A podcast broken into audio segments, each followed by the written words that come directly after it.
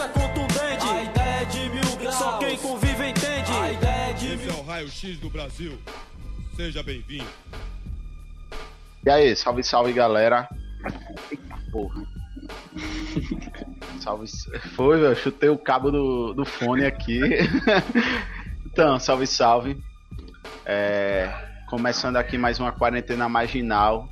Nessa correria de sempre que a gente vem fazendo aí desde o início da quarentena. É, na real, a gente começou com a proposta de uma, de uma rádio, né? De uma web rádio 24 horas. A gente ficou aí mais ou menos um mês nessa correria, fazendo é, algumas discussões a partir da rádio, mas a dinâmica do próprio rolê fez a gente é, seguir outros caminhos, né? Dentro do dentro dessa quarentena. E aí a gente tá nessa vibe de fazer essa livecast, que na verdade é uma live e depois vira um podcast, né, da quarentena marginal também e de trazer algumas discussões e botar algumas algumas coisas em pautas que a gente acha que é importante e que acha que não vem sendo colocado pela grande mídia e que a gente acha que é importante refletir nessa conjuntura, né? Então a vibe é que seja uma coisa extremamente underground, extremamente marginal, e aí a gente está discutindo educação, está discutindo economia, está discutindo altas paradas a partir de uma perspectiva de quem está por baixo, né? E aí hoje a gente vai trazer uma, uma análise, uma reflexão que eu acho que é que é muito massa é, porque são os, os, os, os, intelectuais orgânicos né, que a periferia produz, que a periferia tem produzido, que é as narrativas do rap, tá ligado? E aí acho que é importante a gente entender o que o rap diz, o que o rap tá dizendo, a partir de várias perspectivas, é, tanto, de, tanto na rua quanto dentro da academia, porque é importante a gente ver que a gente tá fazendo essa discussão por por vários, por vários, várias frentes, né, velho? A partir de várias perspectivas. E aí hoje a gente vai trazer uma galera massa para fazer essa discussão, né, não, Guilherme? E yeah, pois vai ser massa hoje, vai trocar ideia. É, só um salve pra galera que já tá chegando aí, né? Boa noite para quem tá ouvindo aí o, o, a live, vendo a live, e, e salve para quem vai ouvir depois o podcast. Então, para somar nessa, nessa correria com a gente aí, apresentar meu parceiro de uma correria que eu conheci, né, conheci no rap, e aí a gente é, via, é, se conheceu no rap dentro da academia, né? E aí se bateu a conexão e a gente formou uma, uma parceria massa, que é o meu parceiro Mike, lá da UFAL de Palmeira, que faz uma correria massa. Se apresenta aí, Mike. Salve, salve galera. Pô, prazerzão, velho. Muito massa. Parabenizar a iniciativa dessa galera e agradecer o convite para somar nesse corre aí. É nós. Demorou, Mike. Massa. Agradecer, né, velho, a presença do Mike, é o cara que faz uma correria massa no interior de Alagoas, tá ligado? Dentro de Palmeiras, sempre tá nessa correria tentando movimentar, incentivando a galera a galera do rap de Palmeiras eu conhecia através do Mike, tá ligado? O Mike, foi o Mike que apresentou a galera pra gente dentro do evento que ele produziu lá. E uma galera que eu tenho conexão até hoje. Então, um cara que é fundamental dentro da cultura hip hop aqui no estado. Tem um outro parceiro que eu conheci mais recentemente e que eu, que eu sabia quem era, mas não conhecia. E aí tive a oportunidade de conhecer lá em Palmeiras também, através do Mike também, né? O Mike liga liga as correntes, né? Quebra é. as fronteiras. é, e aí é o Acauã, né? Que, que, que, escreveu lá o prefácio do livro do Racionais, que a galera já conhece, que é um cara que é uma referência, assim, né? Tanto no campo da literatura, mas sobretudo da literatura marginal, periférica, e que traz essa discussão, né? Dá teu salve aí, Acauã. E aí, galera, firmeza. É, queria também parabenizar essa iniciativa que mata pra caralho. É, falar que o Mike realmente é o cara das articulações, ele tá me apresentando um monte de coisa, o cara dos contatos. O Mike é o homem dos contatos, tanto por dentro quanto por fora, por dentro da academia, por dentro do rap, enfim, o cara é, é a ponte mesmo, aquele cara que faz aquela ponte mesmo. E falar que estamos aí para bater esse papo que vai ser legal pra caramba. Demorou, demorou, calma. Nossa. Então, acho, Acho que a galera se apresentou. Pedir pra galera se inscrever aí no canal da CIA também. A gente tá fazendo essa correria de live. Tá vendo aí, Big T? Hoje eu lembrei de ser youtuber. Nunca lembro, deixa o like, né? Deixa o like, se inscreve no canal, ativa o sininho. Ativa o sininho. Mas aí que é importante. Compartilha né, aí pros irmãos, pras irmãs. É, vamos, vamos botar vamos essa parada. Vamos somar, vamos somar, é importante. A gente fe... Antes de começar a live, a gente fez um acordo aqui que o tempo. O teto né, de tempo da live era até acabar a cerveja. E aí o Mike disse que acabou de comprar duas caixas de cerveja. Então a gente vai ter muito tempo aí. Mas aí a ideia é essa. Tipo, a gente pensar a, é, essas narrativas né, do, do rap, de como o rap se construiu. Acho que é importante a gente entender esse, essa posição social e política que o rap ocupa, é, entendendo, e aí é uma visão pessoal, né? Porque a, a visão que eu tenho do rap é que o rap é a vanguarda da maloqueiragem, tá ligado? Acho que o que tem de, de positivo politicamente na vanguarda da maloqueiragem a gente transforma em rap e aí a gente vê dentro do Racionais ali, a gente vê dentro do Realidade Cruel, a gente vê dentro do Facção Central. E a ideia é que a gente reflita a partir do que o rap sempre disse e nesse contexto caótico, né, velho? Que a gente tá, tá vivendo hoje, o que é que a galera disse que, que, que tá presente hoje, é, o, que, o que a gente já falava lá atrás, né? Eu vi a live do Acauan, que o Acauan dizia que a, que a universidade tem que correr muito atrás, muito, né, para poder acompanhar o que o rap já vem dizendo há um tempo. E a onda é que a gente discuta isso de uma forma bem, bem suave, bem suave mesmo, pra galera se sentir como se estivesse trocando a ideia na esquina de casa mesmo, tá ligado? E aí, Guilherme? Não pode ir pra esquina, né? É, a esquina é importante. É, é, já que não pode ir pra esquina nesse período aí complicado que a gente tá vendo, embora, né? Onde, pelo menos aqui em Maceió, principalmente aqui onde a gente mora, é, a galera não tá muito respeitando essa ideia não, de ficar em casa ou de ficar guardadinho aí pra não se lascar, né? Pra não dizer outras palavras. É isso, velho. Por isso que é massa a iniciativa de vocês, velho, de produzir conteúdo também, né, velho? Pra galera tá também se ocupando em casa, ter alguma coisa que né, interagir ali. Tem uma molecada nova que tá curtindo rap pra caramba, né? E o YouTube é um canal hoje de acesso aí forte. É. Tem muita coisa sendo produzida e muita coisa de má qualidade, né, velho? Tem umas coisas. É, que eu. eu, eu, eu paia.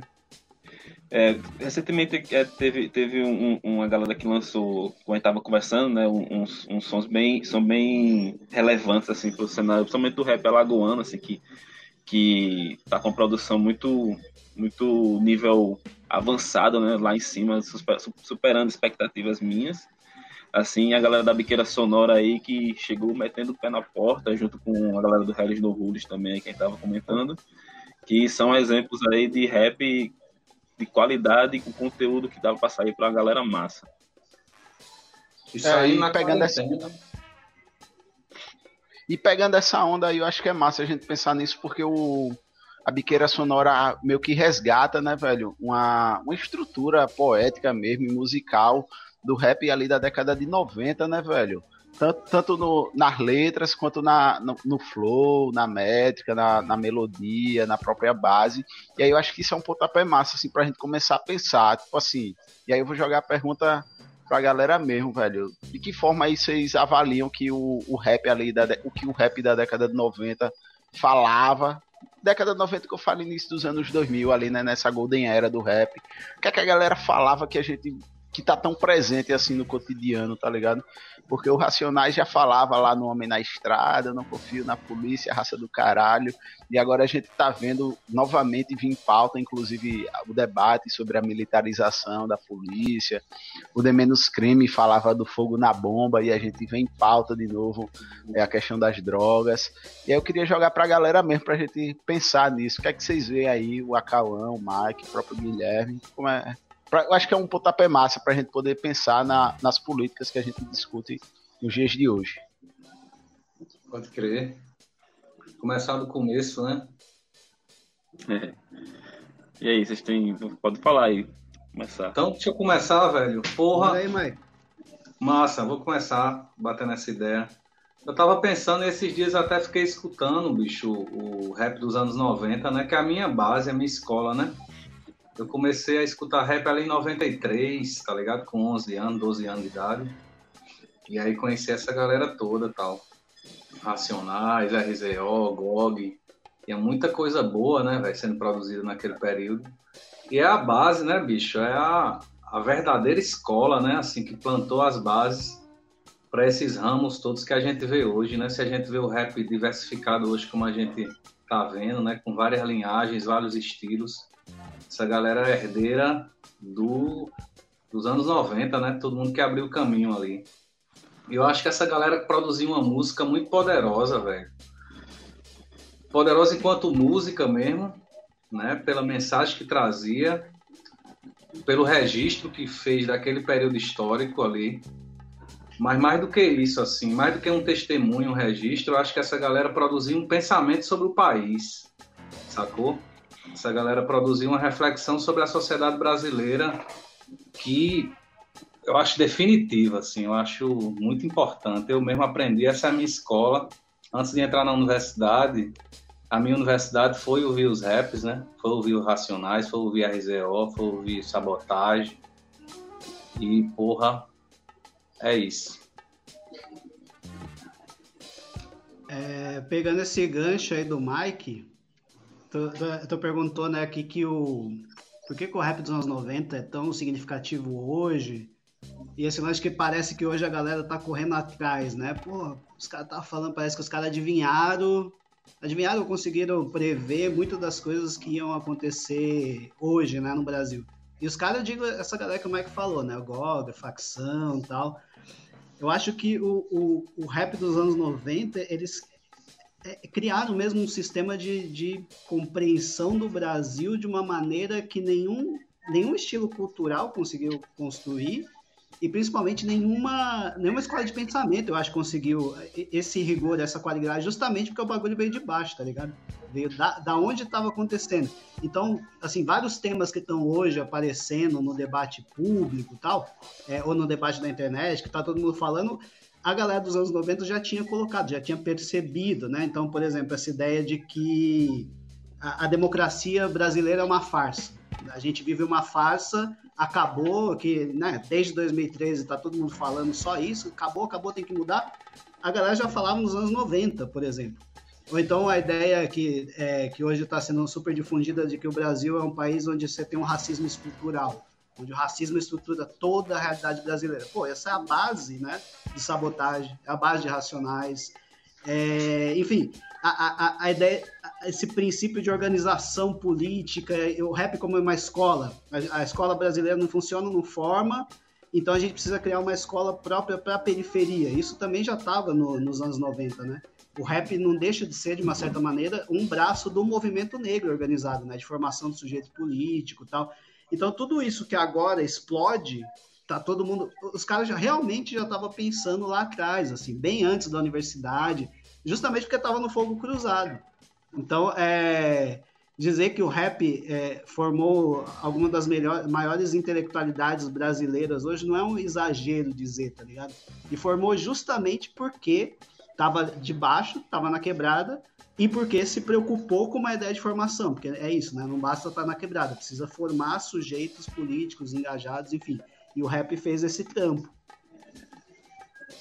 Pô, massa essa é, uma, é, é Assim, eu, eu, eu pego por mim, assim, que eu, quando eu comecei, quando eu era garotão, né, assim, na minha adolescência, início da adolescência, eu comecei a ouvir mais rock, eu era mais do, do rock e tal, me aproximando do punk rock. E o que, me, o que me fez chegar mais no rap, assim, inicialmente, foi o Planet Ramp, né, o Planet Ramp que tem um, uma pegada muito rap, assim, desde o seu início e tal. A, a vertente dele era justamente essa, né, pegar o rap, colocar um rock em cima e, fa e falar de maconha, né e sobre as políticas que envolvem ela, o contexto e tudo mais. Aí eu tava ouvindo esses dias o Sagaz Homem Fumaça, né, o álbum, e justamente, né, tem uma música chamada Contexto ali, que ele vai falando e você vai vendo a sociedade ainda com, é, atualmente como ela é, sendo que numa visão passada, tá ligado? Então é uma sensação de que a gente não tá adiantando no tempo. Então a, essa relevância é boa, né, no, no sentido de que é, os caras tinha uma visão muito, muito, muito ampla do que era um futuro, é, é, progressista, que a galera chama hoje em dia, né? Um futuro mais progressista, sendo que é ruim porque você ainda tá naquela ideia de que, tipo, os caras estão com o mesmo pensamento reacionário dos anos 90, tá ligado? Aí, tipo, a relevância que o rap do passado tem hoje em dia, velho, é, é, é, é ruim por causa disso, tá ligado? Porque você tem uma sensação de que o, o tempo não, não progrediu a cabeça dessa galera, ainda continua com os mesmos argumentos. Você vê agora que é, é trazendo um pouco mais para o cenário de política, né, mais prática. Você vê agora a galera novamente tentando, tentando privatizar as paradas de água, de saneamento aqui no país, sendo que essa discussão já foi feita antigamente, já foi, já foi é, arrumado soluções que não deram certo e a galera volta com o mesmo argumento hoje em dia. Parece que a galera é, quer que a gente esqueça o que rolou no passado e vem com os mesmos argumentos. A gente joga os mesmos argumentos contrários e fica nessa celeuma de estar sempre naquela. Parece que não, não adianta o tempo, né? Então é importante a gente é, falar do rap dos anos 90, da importância que ele teve, né? É, naquela época e tá tendo atualmente, né, velho, com, com, essa, com essa perspectiva de que, pô, meu irmão, passou o tempo da peste, tá ligado? Eu tinha o que na, na época, quando eu ouvi o primeiro, CD, o primeiro CD do Facção Central, assim, quando eu peguei ele pra ouvir mesmo, velho, que foi um, um murro no, na boca do estômago, assim, no bucho, né? É, é, eu tinha uns 14, 15 anos e disse, meu irmão, esse é um rap que eu quero fazer, velho. Esse é um rap que me representa. Hoje em dia já comecei a fazer. Na época eu fazia uns rock e tal, eu tava tocando em banda. Aí hoje em dia eu já faço uns rap, tô com fiquei com uns 10 anos, mais ou menos, 11 anos que estou escrevendo rap. E, e é um, um, um, tipo de música que, que me inspira, de letra que me inspira. Também tem as, as atuais, né? Assim, é uma galera que já está se espelhando no pessoal antigo, mas que é um tipo de música que me inspira muito, assim, pela, pela atualidade ainda e a relevância que esse tipo de coisa, de, de, de letra tem, né, velho? E é massa isso, velho. Tipo assim, o, o Akawan falou uma parada interessante, né? Como o rap foi essa escola. E isso é uma parada doida, assim, da gente pensar, porque é, aparentemente é uma coisa muito, muito normal entre os negros de fomentar seus próprios espaços de educação e de resistência, né? A gente pegar ali as experiências, né? Se for para pegar um pouco mais para trás, né? As experiências do que foi os quilombos, e aí, depois dos quilombos, a própria experiência ali da Frente Negra Brasileira, né, com Dias de Nascimento, que a galera fez escolas né, para pessoas negras, o Teatro Experimental do Negro. Então, sempre é, valorizando esses espaços de autoconhecimento da população negra. E aí, o rap se coloca também, com, acaba sendo né, uma grande escola também para a juventude negra, para a população negra, e de forma muito política, muito prática. Então, é uma coisa, é muito doido isso, velho, porque é, é, um, é, um, são, é um grupo assim, né, que eu particularmente tenho uma referência muito grande, tanto no grupo, mas quanto, quanto as pessoas que fazem parte do grupo, que é o Gira Vermelha, lá do Maranhão, que o Hertz, ele fala uma parada massa, né, que ele diz que ele conheceu a teoria revolucionária a partir da vida dele, a vida dele fez ele ser um revolucionário, e aí o rap é muito isso, né, é, o, eu, quando, quando, eu, quando eu conheci a, a, a, a, nossa primeira aproximação assim cultural dentro, da, dentro, desse, de, dentro dessas periferias, quase sempre é o rap, o reggae, sempre tem uma influência negra muito forte. E aí quando a gente chega no rap, é com aquele discurso muito massa, né, velho? Que, é, que é impossível, né, velho? Você ouvir uma coisa, se ver naquela coisa e não abraçar aquela coisa. E o rap sempre é essa coisa, né? E como ele se remodela a partir dessas, dessa, dessas situações, desse, dessas conjunturas, desses contextos, mas sempre se colocando como essa vanguarda, né? Por isso que eu gosto muito de pensar no rap como, como essa vanguarda da maluqueiragem, né? Porque reúne os maloqueiros intelectual e faz política para quebrada, faz política para periferia, a galera se organiza nas esquinas, faz batalha de freestyle, é, faz slam, faz altas paradas e tá fazendo política no cotidiano, né? E aí a galera, quando rola esse, esse, esse momentos como esse que a gente está vivendo, a galera acha que é um fenômeno, né? O debate racial está sendo colocado como um fenômeno. Mas na real não é fenômeno, né, velho? Isso faz parte de uma construção que a gente faz, só que muitas vezes ninguém vê, né, velho? Acho que é muito, tem muito disso. Pode e o rap né? acaba se colocando nesse espaço, né, velho? Pode crer. Não, acho bacana pensar essa coisa do rap como um, um, uma parte do movimento negro mesmo, né? Mas não só isso, eu acho que é, o rap inaugura, acho que uma nova etapa do movimento negro no Brasil, assim. e uma etapa onde essas ideias do movimento negro conseguem chegar onde elas não tinham chegado ainda, né, velho? Porque, claro, teve muita iniciativa muito bacana, né, da Frente Negra, o MNU, mas ainda era um pouco restrito, né? Era um pouco restrito, até pela linguagem e tudo mais. E o rap vai trazer essas ideias e traduzir, né, digamos assim, para essa linguagem das ruas, né? Para essa linguagem do gueto. E, e, e, fazendo algo talvez numa extensão, num tamanho que o movimento negro não tinha conseguido fazer ainda, né? Que era fazer com que uma massa gigantesca de jovens se reconhecesse como negros, né? E que colocassem, por exemplo, uma camisa dizendo 100% negro, 100% preto, ou dizer que tem orgulho de morar na quebrada, né? De levantar a cabeça e dizer vamos para a luta, porque nada como um dia após o outro dia, né? depois de ter sobrevivido no inferno. Eu acho é bem foda isso. É Levar pro baile, né, mano? É, é, esse, esse, lance que tu falou, Mike, de ampliar a questão, o, é, o debate do movimento negro, levar para mais pessoas, acho que isso passa muito pela, por, por levar para o baile mesmo, né? Tem essa dimensão que às vezes a gente esquece, né? Às vezes a, a, a, gente fala que o rap é escola, e é escola mesmo, mas não é uma escola chata, careta, igual a sala de aula, né? É escola que tem, tem música, tem reflexão musical tal. Então, eu acho que esse, esse movimento de ampliação e de, de, de dialogar mesmo com, com a galera da periferia, levando as pautas que estavam sendo discutidas nos espaços políticos, ampliando essas pautas é uma das coisas que o rap faz de extraordinária, né? Eu tava até lembrando aqui, velho, que de vez em é, é muito comum a galera falar do, do cristianismo. Quem não é muito do, ligado no rap desse, dos anos 90 fica meio encanado, que ah, não, mas porque o, o rap tem uma linguagem cristã e tal. Mas se a gente pensar nessa chave, que tá precisando dialogar, né? Tava tentando criar formas de diálogo com a periferia, e pensar que a periferia estava indo em peso para as igrejas evangélicas naquele período, a gente entende por que, que a linguagem assume isso, nessa né, dimensão da. É tudo sempre nessa tentativa de construir uma linguagem política que seja realmente em diálogo com a quebrada, porque também não é, né? Chegando enfiando Malcolm X na, na goela das pessoas. É tipo construir um diálogo mesmo com a galera da quebrada mesmo, assim, junto. O negócio é junto de verdade. E a música, a música como arte, assim, ela é uma música é um tipo de arte que agrega muito, é muito popular, né? Assim, é, é, é, uma das primeiras coisas, assim, formas de arte que a gente vai entender, assim, e vai consumir na nossa vida é música, né? Tem gente que não gosta de música, né? isso é, isso é, é, é evidenciado, tal.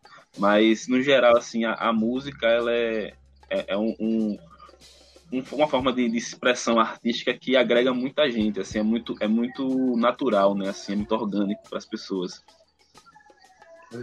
E eu, quando eu tava lá na, nas ciências sociais, eu, aí a galera Correu, na, né? é, corri Correu, fugir. Né? Foi pra história. A, rua, a rua me atraía mais do que a escola. é, e aí, velho, a galera falava muito no conceito de transposição didática, né? De que o professor tinha que ter a transposição didática para poder lidar, né, dentro da licenciatura, do ponto de vista muito pedagógico. E aí, quando eu ficava viajando nesse lance de transposição didática, assim, na real, tudo que eu ouvia ali nas ciências sociais, para mim, era, era vários raps, né? Porque tudo ali, para mim, era um rap. Tipo, a galera falava algum assunto, eu ficava, oxe, velho, mas o Facção Central falava isso aí. O, o, Realidade do Cruel falava isso aí. E aí, quando veio esse lance da transposição didática, eu ficava, meu irmão, velho, o que essa galera tá fazendo aí é o rap, tá ligado? Até que eu tive uma oportunidade que um dos trabalhos foi para preparar uma aula, eu era do PIBID, né, foi para dar uma aula, até que depois eu também é, fui, fui lecionar na, na rede privada de ensino. E aí na minha cabeça era só rap, velho. Aí, tipo, era pra dar aula com muito racionais, tá ligado? Era Bourdieu conversando com racionais. E na minha cabeça isso era muito fazia muito sentido, só que eu tinha preocupação. Né? Eu disse, pô, velho, será que, que, a galera vai entender? Aí depois a galera dizia, meu irmão, o professor Rasta é muito doido, velho. O bicho deu racionais, eu entendi o assunto todinho. Eu ficava, pô, velho, pode crer, velho. O que esses caras falam faz sentido mesmo, né, velho? É, mu é muito. É muita, é muita praxis, né? É isso mesmo, porra. E, e, as referências mesmo, porra. De, tipo, eu passei 11 anos na universidade, velho, quando junta a formação toda.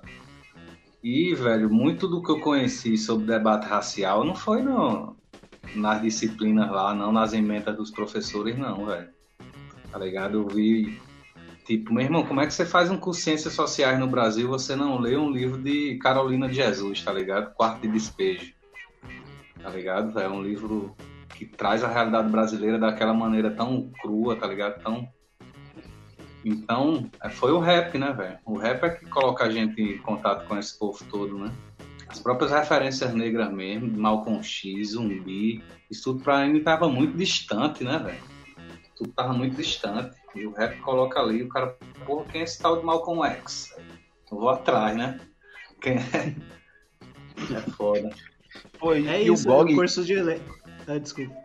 Não, pode falar, Cauã, de boa. Eu quero falar que o curso de letras é a mesma coisa, né? Que eu fiquei lá o um tempão também e, tipo, a gente mal vê a, a comunidade, os irmãos mesmo, né, velho? Quando vai ver, é, os caras ainda tentam falar que é branco, tipo Machado de Assis, tá ligado?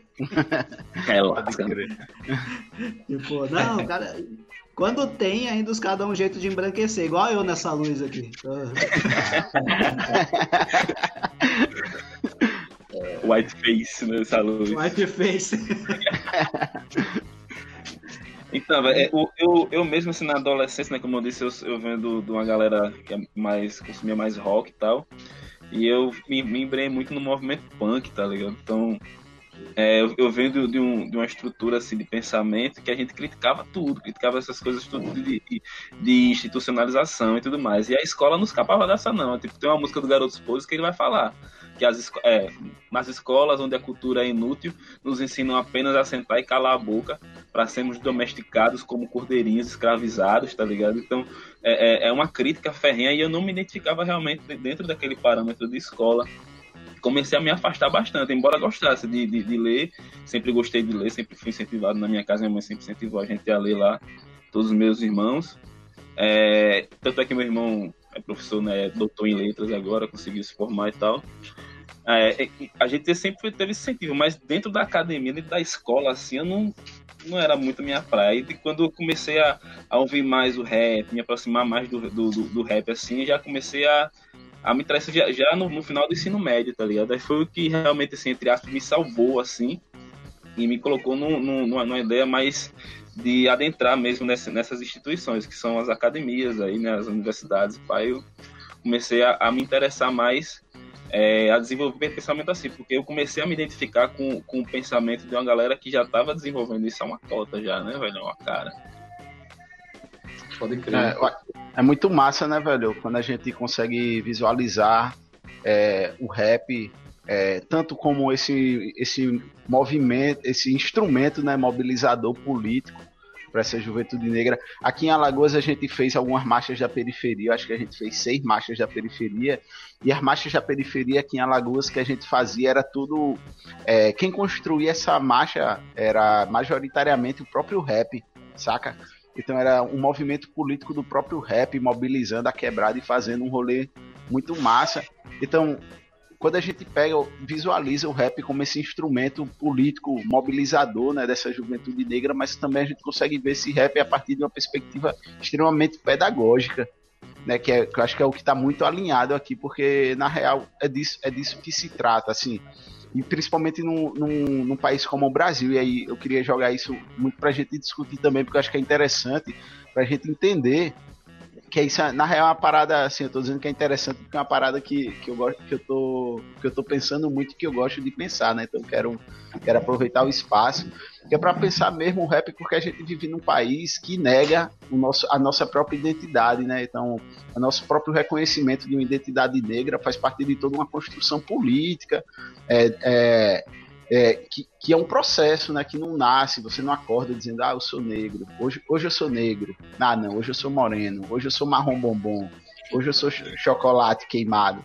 Não, não, é isso, saca? É tipo um processo político, um reconhecimento político sobre tudo e de como o rap acaba se colocando como um instrumento para isso. Porque, tipo assim, eu só vim me reconhecer como uma pessoa negra a partir do rap, tá ligado? Foi ouvindo muito muito sistema negro, eu lembro do sistema negro, né, cantando Subraça puta que pariu. Eu disse, pô, velho, que galera massa, velho. Tá ligado? E, tipo, como essa galera influencia, no, como acaba sendo um instrumento para o nosso reconhecimento, tipo, na década de 90 ali, início dos anos 2000, a galera pegando muito forte nessa questão dessa identidade negra, dessa construção de identidade negra. E aí eu queria jogar assim para ver o que é que vocês acham disso, aí, se vocês visualizam o rap como instrumento nesse, nesse processo. Porra, pode crer, velho. E principalmente num país como o Brasil, né, velho, que, como você colocou, se esforçou tanto, né, para negar isso, né, velho. É uma coisa muito poderosa que foi construída no Brasil, que foi essa danada dessa ideologia da mensagem, né? Que ninguém é preto, todo mundo é meio moreno, assim. E aí, na verdade, todo mundo quer ser menos preto, quer ser um pouco mais branco, né? E aí vem o rap dizendo 100% preto numa camisa, velho. Primeira vez que eu vi isso, assim, eu, pô, 100% preto, saca? Isso, velho, isso é, isso é muita coisa, isso não é pouca coisa, né? E de lá pra cá, claro que o rap é um dos instrumentos, né, gente? A gente pode colocar o rap também como protagonista de tudo, assim, mas com certeza foi um dos instrumentos fortes nesse sentido, né? Da gente ter uma geração mais nova hoje que tem uma relação muito mais mais próxima mesmo com essa identidade, né, velho? A galera tá metendo mesmo Black Power, a galera tá fazendo as tranças, tá deixando as dreads. É, e se assumindo mesmo como preta, né? Isso é muito importante, né, cara? Porque você só combate o racismo você, no Brasil se você combater esse mito da democracia racial, né? Para isso precisa essa identidade tá, tá forte mesmo. O, o Mike, o, falando é, que não só o rap, né? Acho que tem que lembrar muito do o axé. O axé foi muito importante, além do samba, né? Tal, mas ali na década de 90, é. o axé, Sim. o negócio da beleza negra. É claro, tinha o axé politizado, né? Da galera do Olodum, Mozensa e Lê, e tem o despolitizado, mas enfim. Essa ideia de identidade, de beleza, de reconhecer-se enquanto negro e não mestiço, mulato, isso faz parte de um conjunto, né? De, de atuações que passa pelo rap, mas não só, né? Pode e, crer. E daí, só para pegar o gancho do, do é... eu acho que uma das questões do racismo no Brasil, que tem a ver com isso que o Mike estava falando, do, do mito da democracia racial, tem a ver com processos de apagamento, né? Eu acho que cada vez mais eu penso o racismo no Brasil como um processo de apagamento. Você apaga. Apaga o crime apaga o racista, ninguém acha o racista, né? Porque o racismo acontece é, de, de formas muito. Não são sutis, são bem explícitas, mas de formas que você não consegue apontar o, o cara imediatamente. Que é isso, o cara não vai falar, não gosta de preto, ele vai falar que, ah, bandido bom é bandido morto, enfim. Tem uma série de mecanismos de apagamento disso. E, e, o apagamento da nossa história, da nossa identidade enquanto negro mesmo, né? A gente tá falando ali do, do Machado de Assis tal, mas tem... Enfim, a história do negro no Brasil é meio que a história do seu processo de apagamento enquanto sujeito histórico, né? É, então, se a gente pegar o, sei lá, agora mesmo, né, que morreu o George Floyd lá, rolou aqueles protestos e a galera ficou... Um monte de gente começou a perguntar, ah, mas será que o movimento... Cada movimento negro brasileiro por que os negros não se organizam? O que, que eles estão fazendo? E daí teve que vir um monte de gente lembrar que, porra, o movimento negro unificado se unificou justamente por conta da morte de um sujeito, de um homem negro nos anos 70, no meio da ditadura militar. A gente está lutando, o movimento negro está organizando, está lutando desde o início, nunca parou. Mas esse processo de apagamento é próprio da constituição do racismo brasileiro. E daí eu, eu acho que tem um exemplo que é muito sintomático para mim, assim que é o caso da, da Marielle. A Marielle, é, o fato da, da, morte da Marielle ter se tornado um evento político é fundamentalmente a ação das mulheres negras, do feminismo negro, e não da esquerda brasileira em geral. E, no entanto, quando essa pauta vira uma pauta política de ordem mais ampla, parece que esse protagonismo negro desaparece. Então, no Brasil, você tem esse mecanismo sistêmico perverso de apagamento da identidade negra em todas as instâncias. E daí quando vem o rap e tal, 100% negro, orgulho negro, etc., isso é fundamental justamente para marcar esse lugar. Então é, é, é, um movimento absolutamente fundamental. Pode crer, eu penso, eu penso muito no samba, né, também assim, que de alguma maneira foi essa voz também do morro, né, em vários sentidos. Mas tem uma diferença, né, do discurso do samba pro rap, né? Em certa medida, o samba ele ainda está muito mais colado uma ideia de brasilidade, né? Essa ideia do brasileiro, a ideia do malandro, tal, isso acompanha muito a história do samba. Essa malandragem do rap é outra, é uma malandragem que se assume como preta mesmo, né? E olha para a sociedade a partir desse lugar da periferia, marcada racialmente. Acho importante colocar isso. Outra coisa que o Akawan falou, né, esse apagamento como parte do genocídio mesmo, né? Porque uhum. historicamente se matam corpos, mas se mata também memórias, se matam histórias, culturas, né? O que a gente está assistindo agora, por exemplo, com a Fundação Palmares, é parte desse genocídio, né? Eu, eu sempre, quando eu quero ficar puto, eu tô entrando no site da Fundação Palmares. Fica até a dica. Se vocês estiverem querendo ficar puto, dê uma entradinha lá no site para vocês terem horrores, assim. O cara tira, tirou todas as referências do movimento negro e colocou, tipo, Princesa Isabel como a boazinha que libertou os escravos, tal, tal, tal. Sabe uma coisa parece que a gente realmente andou dois passos para frente e uns quatro para trás, né? Mas é isso, é muita, muita coisa. Não, é. É, é foda porque a gente, a gente não precisa nem, nem, nem procurar, né? Motivo para ficar puto. É só acordar de manhã que o cara já acorda puto, lembrando que tá na porra de uma pandemia. Aí quando entra na porra da internet tem a porra de um presidente que só fala merda. O cara tem gafanhoto, precisa... agora tem gafanhoto pra caralho. É, gafanhoto, poeira. Tão fudido. Tá fudido. Já chegou aí em Maceió esse gafanhoto já? É, não, aqui não, aqui não se cria, não. Só perna de grilo. Aqui leva birro. Só perna de grilo, velho. Então, mas Pô, acho que uma coisa, uma coisa interessante, velho, que eu não lembro quem foi que falou, eu anotei aqui no, no papel, que é sobre essa, esse papel da mulher, né, nesse, em ser a vanguarda, foi a Cauã que falou, né, botando a, o movimento feminista negro como uma vanguarda dessa mobilização em prol da Marielle, pá. Eu acho que é interessante a gente pensar nessa, apesar de ser só o marmanjo aqui, né, mas da gente pensar é, nessa, nessa, nessa presença ou, não, ou nessa não presença da mulher no hip hop como protagonista ali na, nessa golden era do rap, né?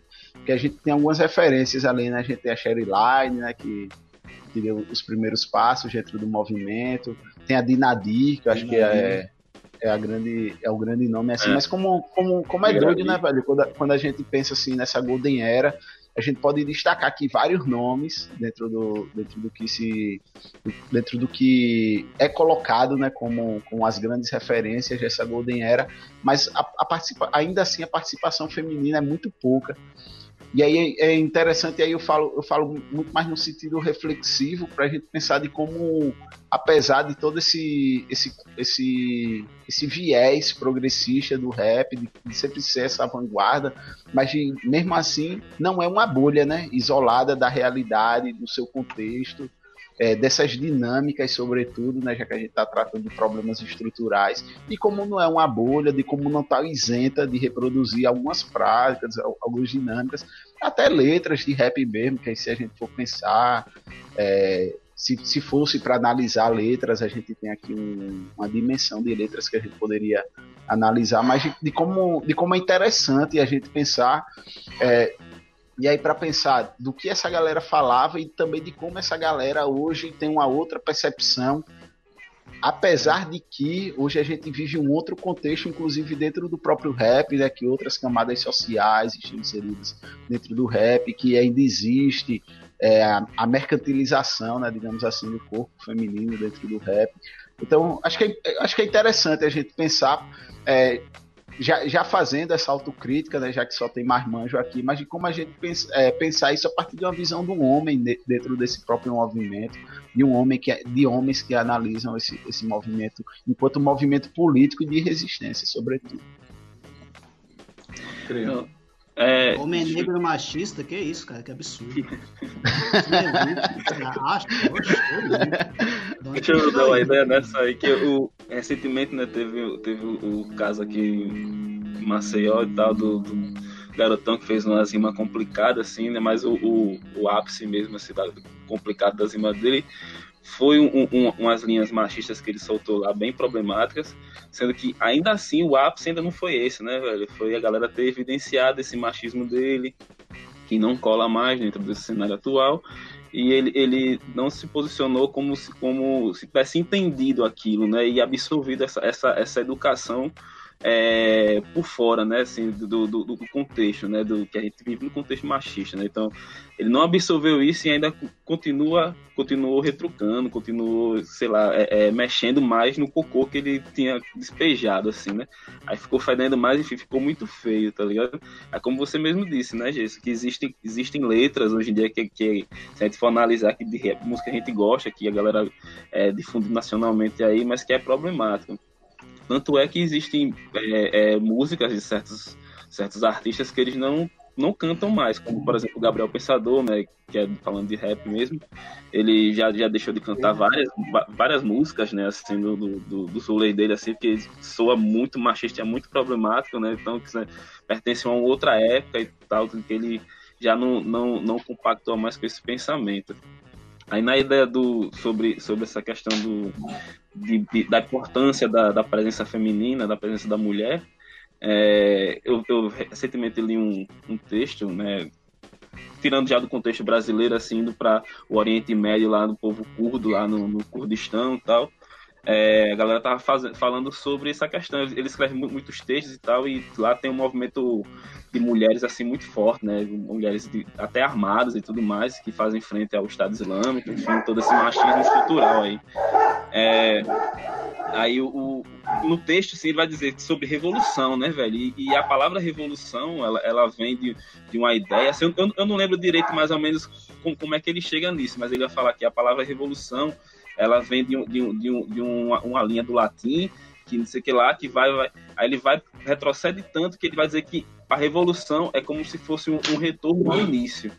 Aí ele fala sobre as sociedades matriarcais, onde, onde é, o respeito à vida era muito maior do que qualquer outra coisa. Então a mulher ela tinha um protagonismo muito mais forte nessa sociedade. Então o, o, o retorno a esse tipo de sociedade seria como se fosse um retorno ao começo de onde a gente errou, que é a, a, a, o surgimento do patriarcado, e onde vem, vem se impor a violência em cima, por cima da, da vida, né? Que é, é essa que é a ideia do patriarcado que é a, a, violência física, a imposição física em cima do corpo das pessoas. Então, é, é o retorno a esse tipo de, de sociedade de pensamento para que daí a gente consiga avançar e consiga construir uma sociedade muito mais orgânica. É. Eu acho que. Dale. Pode falar, Mike? Vai, vai. É, é que eu acho que assim, o, o a, as mulheres não é que o rap se, se, é, se esforça por apagar.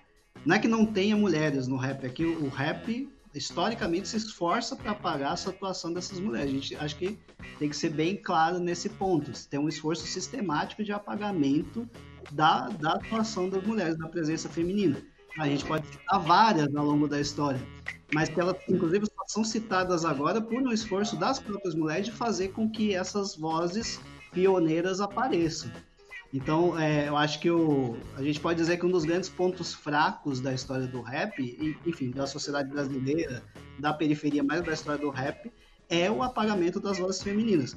E, e aí você tem um, um, uma espécie de espelhamento, né? Porque assim como os brancos silenciam a nossa história, a história do, dos negros, os negros no interior do movimento hip hop, os homens negros silenciam a, a história das mulheres. Justamente, enfim, por várias razões, mas entre outras coisas, com medo dessa potência, para, enfim, impedir que essa potência aflora. Porque se a gente pegar hoje, quem está na vanguarda do movimento político e intelectual do mundo são as mulheres negras. Tipo, são é, é, elas que estão na vanguarda, levando as principais discussões. E é isso, não só político, mas intelectual também. É, então, é, é justamente uma forma de apagamento da potência dessas vozes que a gente vê acontecendo na história do hip hop. E a transformação disso é uma das coisas mais interessantes que tem acontecido no rap nos últimos tempos. Não só no rap, eu acho que na história recente do, do Brasil e das, e do, da própria história do capital e tal. É... Enfim, mas acho que é, é muito importante a gente pensar nos custos para o movimento hip hop, para a sociedade em geral, desse processo de silenciamento. E lembrar, a gente precisa lembrar sempre que não existiria resistência, a ideia de resistência negra, se não fossem as mulheres negras, não existiria. Isso não é modo de dizer, elas estão na vanguarda da articulação mesmo desses processos de resistência, de luta, de transformação. É, se não fossem as mulheres negras, não existiria música brasileira. Não existiria o samba se não fosse Tia Ciata. Não existiria música brasileira se não fosse a Chiquinha Gonzaga, que é filha de uma mulher negra, enfim. É, então, a gente só, só perdeu com esse processo de apagamento. Só perdeu. Ele só vem. É, cara, ele não, não, terminou. Mas pelo menos agora a gente tem uma série de discussões no horizonte, né? E colocar isso muito claramente, colocar o quanto o rap é, silenciou de fato as mulheres, eu acho que é fundamental. Não dá para iniciar nenhum tipo de discussão de avanço se isso não ficar muito claro, se isso não for jogado clara, as claras na, na mesa. Boa, pode crer. Não pode crer. Essa, essa autocrítica bacana que o, o rap tem também essa capacidade de ser um movimento que está em constante movimento, né? E eu acho que uma das coisas mais interessantes que vem acontecendo nos últimos anos é justamente essa, esse questionamento que as mulheres têm feito as mulheres e a galera LGBT, que essa é uma nova trincheira também aí que tá vindo fortíssima, né, velho? Eu acho que uma das coisas mais interessantes que eu tenho escutado ultimamente no rap tem vindo das mulheres e da galera LGBT. Sei se vocês já ouviram Mona Brutal, tá ligado? Mona Brutal tem um flow, velho. Tem um. Os últimos sons que ela lançou. Conheci ela no Psicopretas, tá ligado? E aí tô acompanhando, assim. Mas é, é muito avançado, assim, é uma coisa extraordinária. Bichart, tá ligado? Da Paraíba. Bichart. Figura, porra, muito foda. Ela vem dos slams e tal. E lançou um EP há pouco tempo. Muito bacana o trabalho dela, cara. E, não, e, e tem que reconhecer mesmo, velho. Anos 90, essa era uma coisa que até me incomodava um pouco, assim, nos rolês. Era esse ambiente, primeiro era um ambiente muito masculinizado, né? Os eventos de rap, assim, os eventos que eu circulava lá em João Pessoa na época basicamente só dava a galera só macho, tá ligado? E as músicas tinham mesmo né, essa carga de machismo muito forte, algumas, né? E esse movimento que a Cauã coloca de silenciamento é, é interessante porque quando você para também para olhar, quem mantinha esse movimento eram as mulheres, né? Eu estou discutindo muito com Camila aqui, que pesquisa capoeira tal, e ela pesquisou um pouco essa história de apagamento das mulheres na, na no universo da capoeira, né? E quando ela foi pesquisar, ela descobriu que as mulheres estavam presentes durante toda essa história também, mas ocupando lugares que não eram esses lugares dos holofotes, né? Então, por exemplo, a capoeira tem muita relação com o candomblé, com as culturas das religiosidades afro e tal. E eram essas mulheres que seguravam a onda nesses terreiros, certo? Então, a roda de capoeira só acontecia porque tinha essas mulheres defumando esse ambiente, essas mulheres fazendo o rango, mantendo os eventos. O rap é a mesma coisa. Eu tava vendo uma entrevista com o KRS One, tá ligado? Um dos pioneiros do hip hop. E ele falava um pouco sobre esse debate de machismo no hip hop e colocava isso. É... O rap surge de umas festas de bairro, né, velho? Ali no Bronx tal, com o DJ Kool Herc. E quando você vai atrás, velho, era a, era a irmã dele que fazia essas festas, tá ligado? Quem começou o rap não foi Kool Herc, foi a irmã de DJ Kool Herc, que organizava essas festas, né? Então, quando você começa a ler a história do rap pensando nessa participação que foi ocultada, dá para reescrever essa história também, né? Mas eu acho que uma coisa interessante é realmente acompanhar acompanhar esse debate e uma coisa que realmente a gente tem que repensar são esses espaços, por exemplo. Né? Só tem homens aqui, nós quatro. Então teria que ter aí duas minas aqui, tá conversando. Da próxima vez vamos agilizar isso aí, Jason. Vamos se comprometer em fazer essa roda aí. Até a Noemi, é. eu acho, alguém colocou isso aí no comentário. Eu vi aí, dar esse salve também, reconhecer, né? Reconhecer esse problema. Sim. Eu acho que é, que é importante e eu acho que isso parte. E aí vai muito, vai muito nessa onda mesmo. O, o que o Guilherme colocou, acho que é. Não foi né, o motivo de, de, de eu ter falado isso foi, acho que parte de uma reflexão mesmo, é, dentro, dentro da CIA a gente tenta tenta é, se policiar em relação a, principalmente sobre isso. E é muito, e é muito doido isso, porque, tipo assim, quando a gente vai pegar, geralmente, a história do, do, do rap nacional, não sei o que, do hip hop nacional, fica muito ali, né? Tá aí de DJ 1, fica no no Nelson, fica ali na galera e, tipo, é, geralmente a gente nunca ouve falar numa figura como a Sherry Line, né? Que é uma figura Sherry que tá ativa até hoje, foi candidata. Em 88 gravou, né, velho? Em 88 é... ela já tava gravando. Saca? Então, tipo assim, é uma, uma, figura histórica dentro, dentro do movimento hip hop que tem esse apagamento. Então, tipo assim, eu joguei isso aqui quando eu, quando eu é, é, joguei essa reflexão aqui foi muito no sentido de autocrítica mesmo.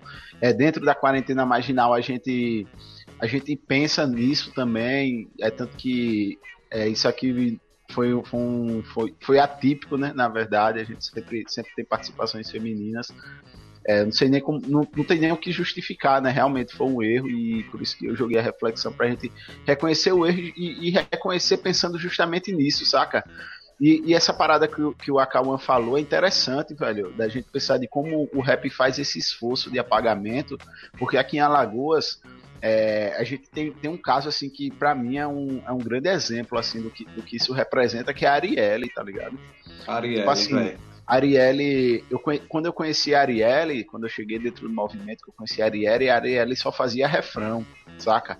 A Arielle era chamada pelos grupos de rap para fazer o refrão da galera, que, que geralmente é o papel da mulher dentro do rap, né? Que é fazer o refrão, para fazer o back vocal, não sei o quê. E hoje a, a Arielle é, é a maior voz dentro do, do rap alagoano, dentro do hip hop alagoano, tá ligado? Ela é Porque braba, braba. Depois que, ela, depois que ela desprendeu desse rolê, que ela começou a produzir seu, sua, suas próprias suas próprias canções a partir da sua própria perspectiva, do seu próprio talento, foi que realmente deu para visualizar, pô, disse, pô, velho, essa menina aí fazia refrão de uma galera, velho, que às vezes nem canta bem, que às vezes canta mal, tá ligado? Uhum. E aí eu acho que é importante a gente pensar nisso, e aí eu tô colocando isso assim de forma muito, muito honesta mesmo, pra gente pensar nessa, nessa autocrítica mesmo. E, eu e acho... isso. É porque, Pode falar, Mike. É, só complementando, só complementando, acho que tem uma entrada de mulheres muito mais intensa recentemente e tem a, a, qualidade dessa participação também, que tem muito a ver com a movimentação política do feminismo no Brasil nos últimos anos, né?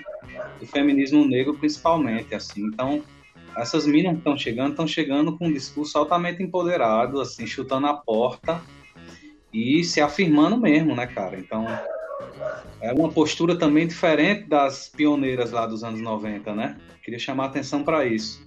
Eu acompanho umas minas novas aí, porra, um nível elevadíssimo, assim, o, o, o, nível de enfrentamento ao machismo também é muito mais incisivo, né? Porra, eu gosto muito do Trump, vou ter que falar dela aqui, não sei se é até porque muita gente não conhece, né, aí de Maceió, que é a Nath, velho, Nath Barros aqui, aqui de Arapiraca. Ah, Nath é foda, Nath é foda. Nath, salve, velho, salve, Nath. É, Nath, Nath Barros. Acho que a gente vai ouvir muito falar nela, velho, porque ela tem uma música muito potente, assim, trazendo essas questões, né, como mulher negra, lésbica.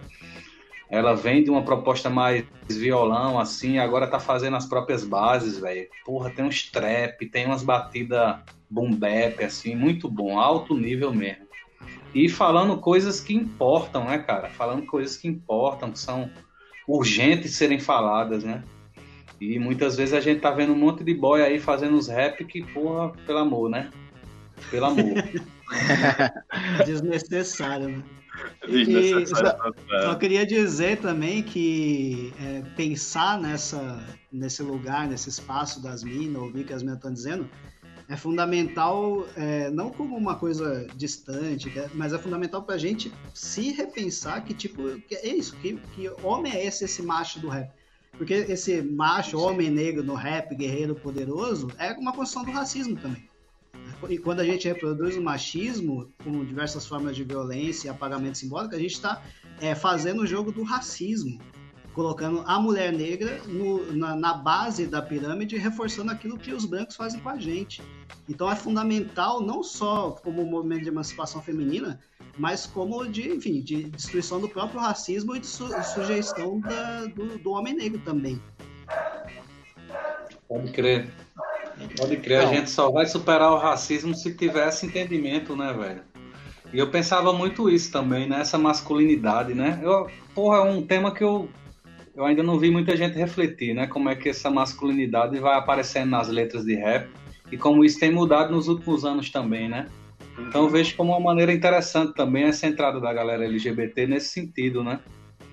E além disso, um, uma postura diferenciada mesmo de uma geração mais nova que tem uma relação muito mais relaxada com essa coisa da, da cara feia, dessa postura gangsta também, que muitas vezes estava amarrada nessa masculinidade meio tóxica mesmo, né? E aí, porra, você tem uma galera falando de amor, né, velho? Falando também de, de questões íntimas, né? Do campo da subjetividade e tal. Isso é importante nesse sentido, para tirar essa armadura também, né? Desse H ponto aço, né? Como dizia é. o DMN. O H ponto aço, esse homem de ferro e tal.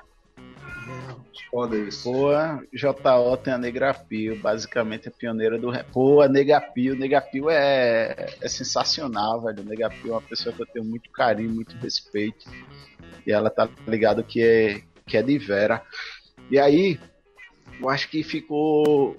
Deu brecha para um outro rolê, velho, pra gente pensar que acho que foi o Mike que falou, a Camila complementou no, no, no comentário, que é esses boy no rap. Eu acho que é massa a gente pensar nisso, porque quando a gente fala dos boy no rap, a gente tá falando não só da presença, né, da playboyzada no rap, a gente tá falando muito no sentido de, de, de, próprio discursivo do próprio rap, de narrativa do rap, de onde o rap está se inserindo. E aí eu gosto de pensar nisso porque é, eu vivo em Maceió, né? Eu sou do, sou do rap alagoano. E eu gosto de pensar nesse rap alagoano porque eu, eu vim do movimento de rap de rua. Eu vim do, do movimento de rap que a gente fazia o rap botando a caixa de som nas costas. A gente não fazia som na praça porque não tem praça lá no vilagem, tá ligado? É. Então a gente tinha que fazer na rua mesmo mas a gente vem desse rolê de toda uma pegada e de uma construção de militância, né? Porque isso é uma militância, né? A gente sempre fez do rap um instrumento de militância. E aí quando a gente pensa nessa, nessa nesses boys no rap, né? Nessa playboyzada que tá chegando no rap, a gente vê o rap se inserindo em outros espaços. E eu, eu sei que isso é polêmico, por isso que eu tô falando. Porque eu acho que é massa a gente pensar nisso, tá ligado? Porque, tipo assim, no, em Maceió a gente, tá, a gente não tem mais esse hábito, eu acho que isso é uma, é uma coisa que acontece em todo o Brasil, né? Inclusive na, no entendimento de posses, né? Que em São Paulo tinha muito isso também, né? Das posses de hip hop, trocando ideia com difusão. Né? É, bancas, posses, pá. apesar que as bancas ainda existem, a partir de uma outra perspectiva também, né, que tem muito a ver com uma influência muito gangsta, inclusive norte-americana, enfim, uma construção do que é o ser gangsta norte-americano. Eu acho que é massa a gente pensar nisso para a gente poder entender, porque eu acho que isso deixa, deixa, deixa uma margem para a gente pensar nessa posição política do rap e nessa relação que, eu, que, eu, que, era o ponto que eu queria chegar. A gente já está com, com a hora de live, então acho que a gente que a, gente pode começar a pensar nisso no sentido da gente pensar que, que foi uma coisa que foi muito que viralizou nessa semana lá com, com a entrevista fenomenal do Silvio Almeida essa relação né de raça e classe de como ela sempre esteve interligada e como, como o rap sempre falou isso e como a gente consegue visualizar isso a partir de outras perspectivas, justamente por essa influência de uma playboyzada chegando, do rap saindo um pouco da rua e colando mais nos, nos pubs, nas baladas de play, pá, não sei o que. Acho que isso aí tem, tem muito elemento assim para a gente discutir, seja do ponto de vista político, seja do ponto de vista das, da própria performance, dos próprios símbolos, da própria narrativa. Mas é isso, queria só jogar a bomba para vocês. Eu é acho complexo bombinha. mesmo.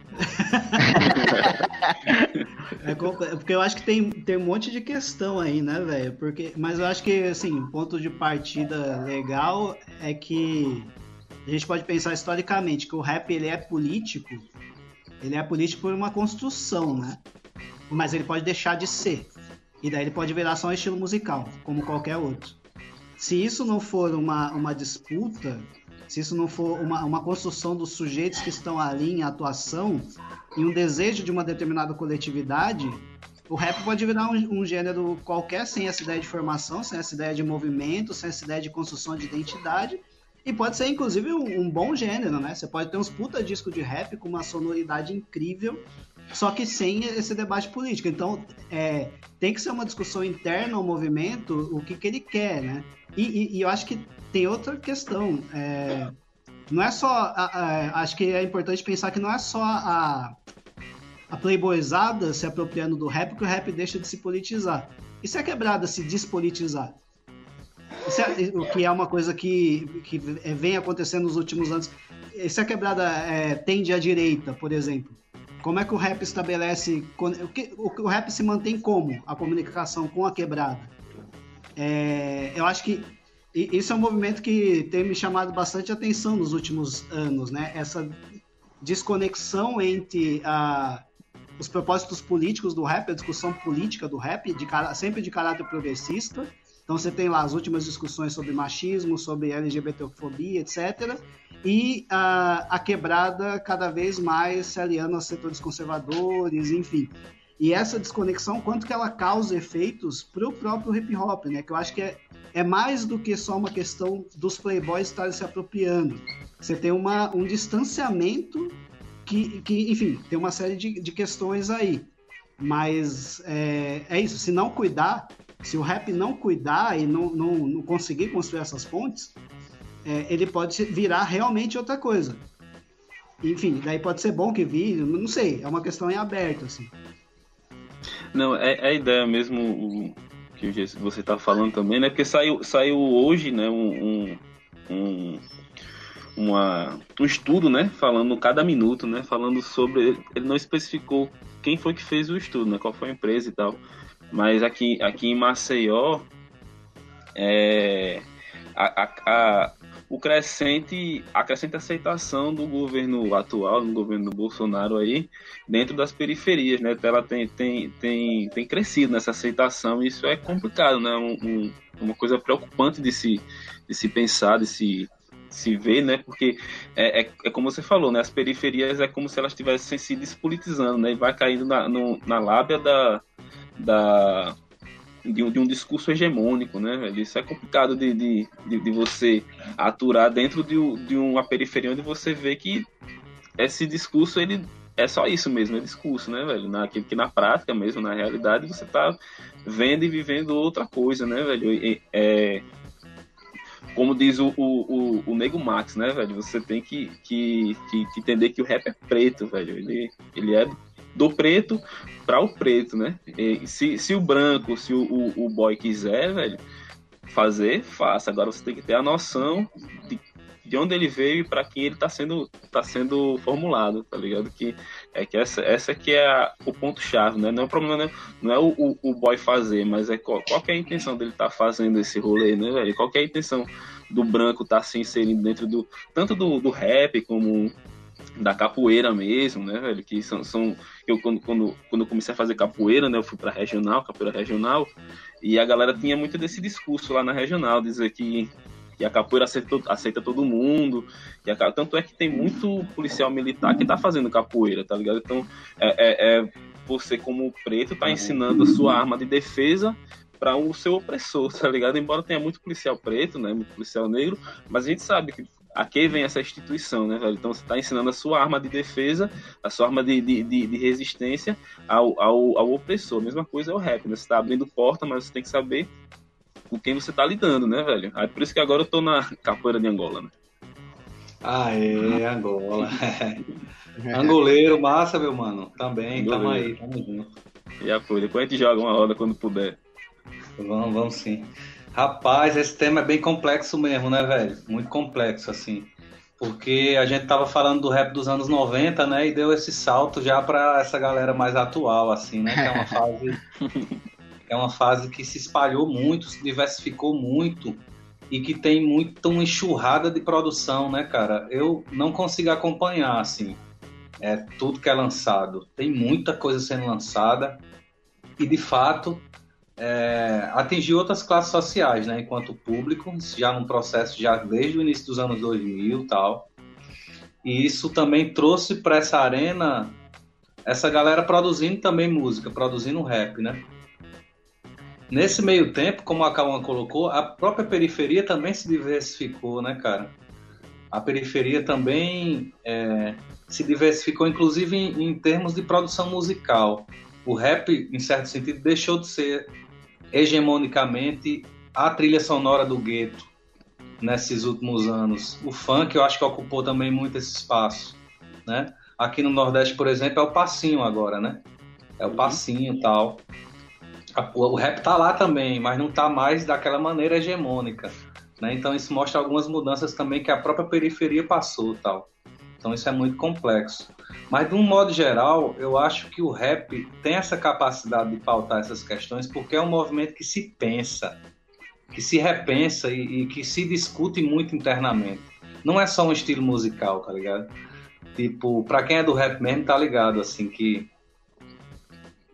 é, tem uma rede de comunicação muito interna que pauta essas questões e discute essas questões. Então, esse papo, por exemplo, branco no rap, isso é muito debatido internamente. Qual o papel dessa galera? Essa galera cola, essa galera não cola. Então tem revistas especializadas, tem blog, tem canal no YouTube debatendo isso a todo momento. E eu acho que o próprio tempo filtra essas coisas. Tem muita coisa que é moda mesmo, tá ligado? Principalmente dessa geração nova do trap, que é uns molecão, tal, umas molecona. A maioria molecão faz umas coisas que são bem superficiais que o próprio tempo vai vai fazer com que isso penere e no final das contas, essa galera antiga quem tá pautando o movimento, né, velho? Uhum. Muito interessante, assim. Não sei se vocês acompanharam essas tretas que, que vieram depois de uma rixa aí entre dois grupos de São Paulo, Raikais e Reicado e Mob. Sim, né, que aí um fez um diz pra outra, tal, pá. E o Ice Blue do Racionais fez uma, uma live comentando, tal, descendo pau nos caras, né? Falando, pô, o que é isso, velho? Vocês são. Vocês chamam isso de rap? que vocês estão fazendo não é rap, dá ideia pesada mesmo pra cima dos garotos, né? E aí o que é que aconteceu, cara? Os caras baixaram a cabeça, mano. Os caras, né, eu vi um dia desse a resposta do Di Fidelis lá do Recado Imóvel. Ele disse que, pô, se trombou com o Blue, tá ligado? E não tem o que fazer, só baixar a cabeça e respeitar, porque o cara veio antes, o cara também não é qualquer um, né, velho? O Blue falando, né? Não é qualquer um. Pra Mas fazer o Blue um, falável. Tem isso, os caras, os caras têm. Real.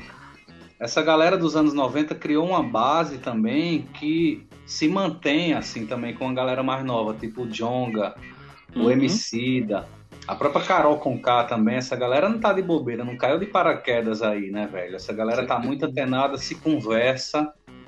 E no fim das contas, eles estão ainda levantando essa bandeira do hip hop ligada à causa preta, ligada à luta contra o racismo, ligada a esse sujeito periférico, né, velho? Então, esses rap de boy eu acho que vai ser um subgênero ali, que é para eles escutar lá. A gente escuta coisa boa, né?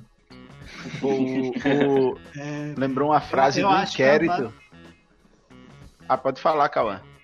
Não, eu queria falar que eu concordo totalmente com, com o Mike. Assim, a base formada ali foi muito forte. Enquanto for é, se pensar enquanto movimento no interior de uma conjuntura X, um movimento formado por sujeitos negros que se discute, se repensa, se coloca politicamente, que é a base que foi construída ali, pode vir modinha de rap de boy, rap desengajado, até rap de direita, né? Que teve os casos lá do rap para Bolsonaro. É horrível. Não, não, o bagulho não, não, fixa, né? Não firma. Eu só não acho tem substância, que, né? Eu, é, não tem Até é substância, é não tem. É muito mais do que música, exatamente, é muito mais do que música. Eu só acho que, é, pela movimentação histórica, pode ser que em algum momento isso deixe de acontecer. Se não ficar atento, eu acho que as forças do, do mercado são muito poderosas, assim. Então, se não ficar atento, eu acho que pode ter uma tendência a desandar. Mas, por enquanto, isso não, não acho que não, não. O negócio tá, realmente está... Isso vai passar. Só puxando essa ideia, Jason, antes de tu dar a tua ideia do, do inquérito, da frase do inquérito. É, de boa, de boa.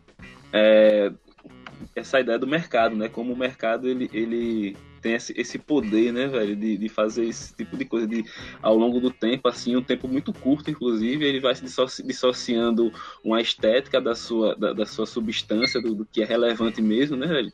Isso vai, vai, vai apagando toda a substância, que foi o que aconteceu por exemplo, eu vi um cara falando isso aí. Aconteceu com rock, né, velho? Que o, tinha o blues, tinha o gospel, tinha o, o, o, o funk, né, o soul, e veio, veio o mercado com um branco, tomou conta daquilo tudo e disse que era rock. Pronto, aí acabou. Aí botou o Elvis como, como um símbolo, sendo que já tinha uma pá de negro aí na caminhada, fazendo um, um, o, o, seu som na estrada, tá ligado?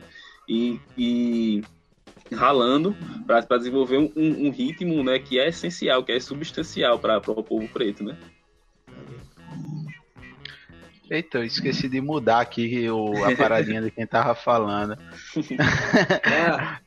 Pô, eu tô então, vendo aqui um, um, um, comentário do Escurinho, é. velho. Escurinho, um cara massa lá da Paraíba, um músico das antigas. Branco, mora referência para mim.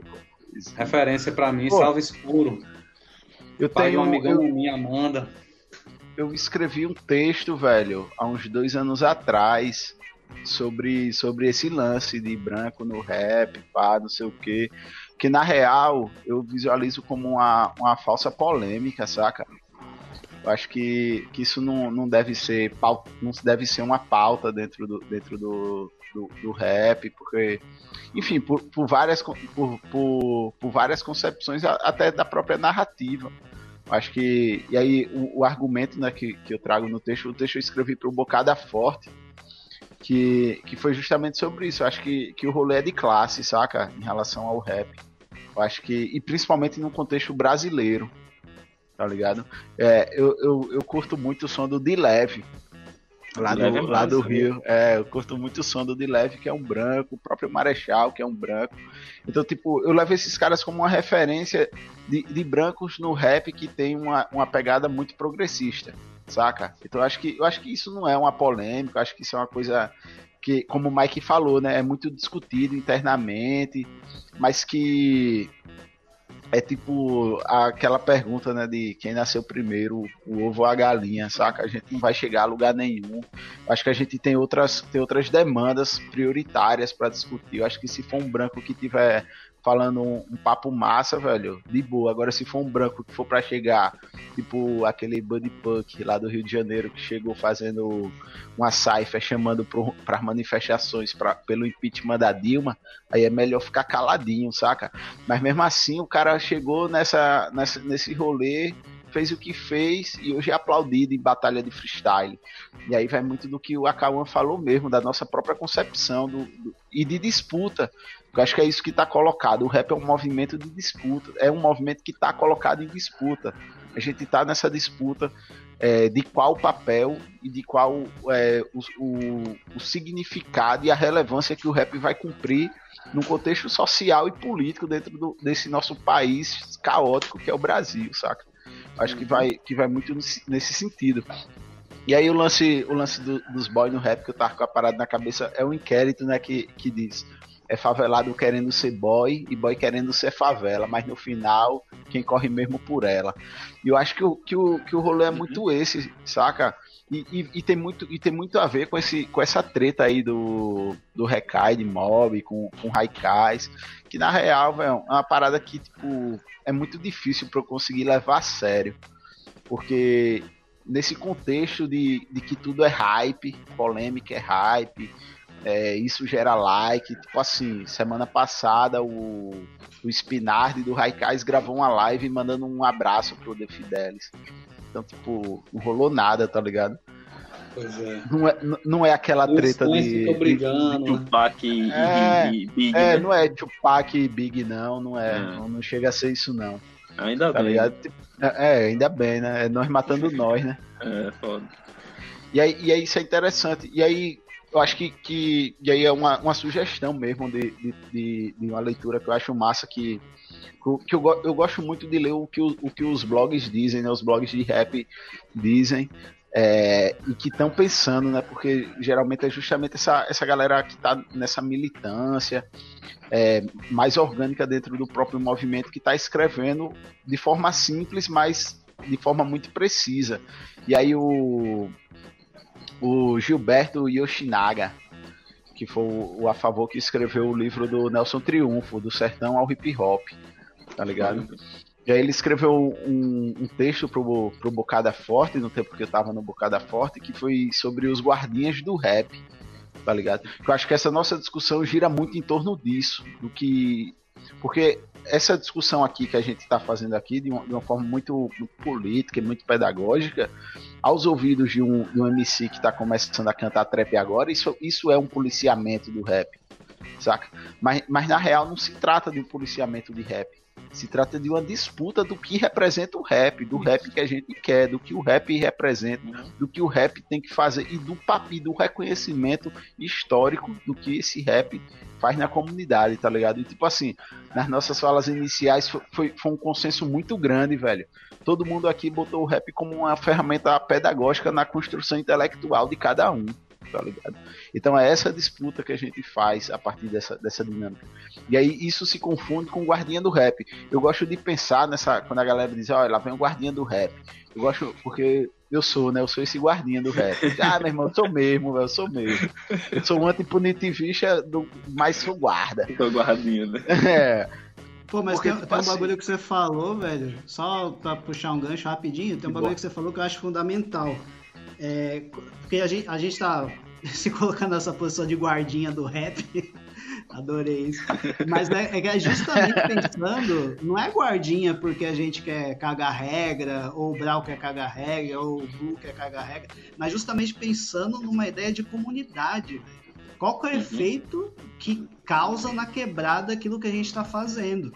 É, é, é justamente isso. Se for só pensado enquanto estilo musical, enquanto curtição, aí tudo bem. Né? Aí cada um, cada um faz o que quiser. É, é, isso. Agora, se a gente for pensar, tipo, em qual efeito as ações do, de cada MC, de cada DJ, de cada grupo é, tem na comunidade, é, como pensando no efeito político, social e de formação, aí sim tem que discutir a responsa mesmo. Tem, e, e o rap, enquanto se pensar enquanto instrumento de formação, como tu estava falando, sempre vai pensar em quais são os efeitos. E sempre. Aí vai ter os guardinha mesmo. Vai Não, ter a galera né? dizendo. Ó, oh, mano, isso aí que você tá fazendo, qual que foi a chamada lá, Dudu? Isso aí que você tá fazendo, olha o que tá causando na nossa comunidade. Vocês estão loucos? Olha o que vocês estão fazendo, galera. Olha, vocês estão desrespeitando a história do rap e vocês estão é, causando efeitos deletérios para a comunidade. Agora, se o rap se deixa de pensar enquanto uma linguagem comprometida com a periferia e com o jovem negro de, de periferia, comprometido com a sua sobrevivência, não só sobrevivência financeira individual, mas sobrevivência enquanto coletividade, é óbvio que vai ter discussões sérias sobre proceder. Qual é o proceder mais adequado para determinado contexto? Isso vai acontecer, porque o bagulho, justamente o bagulho não é só um estilo musical, mas é um processo de formação política muito séria e muito comprometido com sobrevivência de sujeitos reais, de carne e osso ali e tal. pode é crer. Isso. É, rap é compromisso, né? Não é viagem, né? Não é viagem. Até hoje é boa, né? É, eu penso muito sobre isso também, pensando nessas diferenças, né? E o que é que fazia né, com que essa galera tivesse ali no início, nos anos 90, esse engajamento e essa leitura de que estava falando em nome coletivo, né? Estava falando, claro, em nome próprio, mas tinha um exército de 50 mil manos atrás ali, né? E eu fico pensando nesses espaços de formação mesmo que a gente discutiu aqui, que a própria música rap representa esse espaço de formação, mas também que o movimento hip hop fazia isso nos eventos, saca? E faz ainda, velho. Né, o Abril Pro Hip Hop aí que vocês organizam é justamente isso, né? Levar oficinas, levar debates, levar, porra, grupo de estudos. Essa galera do Racionais, do RZO, essa galera passou por um processo ali também de formação dentro do movimento negro, né? O processo da formação dos grupos ali em São Paulo, pelo menos uma parte que eu estudei, estava muito ancorada com algumas ONGs que trabalhavam a temática do racismo. Por exemplo, o portal GL 10, né? Que hoje está bem famoso aí com textos sobre negritude. Carneiro, né? Isso, a Sueli Carneiro, que tá lá no nome. Os caras do Racionais pegaram muita oficina ali, né, velho? O Milton Salles, que é o idealizador dos Racionais MCs, né? Quem junta ali o Brau e o Blue de um lado e o Ed Rock e o KLJ do outro. o, porra, o cara é militante do movimento negro e tá aí na CUFA até hoje, né? Você pensar o MV Bill, o MV Bill vem dessa formação também, desses espaços de, né, de, de associações de bairro e daí uhum. por diante. E aí você pensa essa nova geração, de uma galera mais de classe média, mais branca, qual é o espaço de formação dessa galera? É o shopping? Tá ligado? É o shopping é o center. vídeo de, rea de react que você gosta lá daquele cara. pois é, o, ele fala isso, né? né? Porra, é muito fraco, cara. Tipo, é uma galera que escuta rap a partir desses, dessas figuras que fazem esses reacts, né? E que é muito raso mesmo. É, porra, mano, isso aí, mano! Da hora! Aí escolhe uma rima e aquela coisa, porra, melhorou muito em termos de qualidade estética, né, velho? Não vamos mentir que tem muito beat muito bom, né? As batidas são muito boas, né? Tem, tem um ritmo legal, mas flow por flow, tá ligado?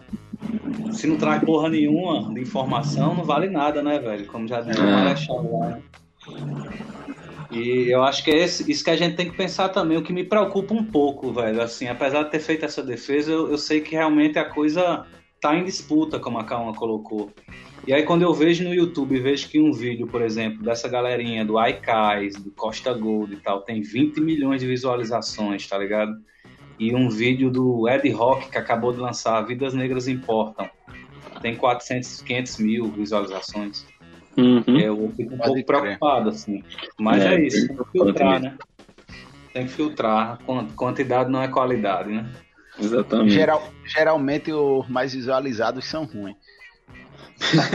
antes, antes, de puxar, antes, de puxar, o, o outro, o, o, outro assunto, eu queria e aí, emissário, foi mal, velho. Eu não sabia que J.O. Júnior era você, pô. Era emissário, ele falou. É, é pô. Eu não associei, pô. J.O. Júnior, pô, deve ser algum Eita, favor aí. É emissário mas... de guerra. Pô, emissário. Eu valeu. vou mandar um salve aí também. Vou mandar um salve aí também pra minha família que tá assistindo aí, ó, que responsa, meu ah, pai. Ah, agora é hora de contar as histórias, então. É. Vai, poeta Nascimento. E o Tribo tá aí na sintonia também, viu, Tribo? A gente começou, quem deu a ponta de linha aqui foi a Biqueira Sonora, viu? Exatamente. A Biqueira Sonora foi quem puxou todo o rolê, velho. A galera. E aí, velho, a biqueira sonora é massa pra gente pensar tudo isso, porque a biqueira sonora vem, vem muito na contramão de tudo isso que a gente tá discutindo aqui, tá ligado? Nesse momento, né, dessa, dessa aproximação aí da playboyzada com outras narrativas, com outras performances, não sei o que, não sei o que.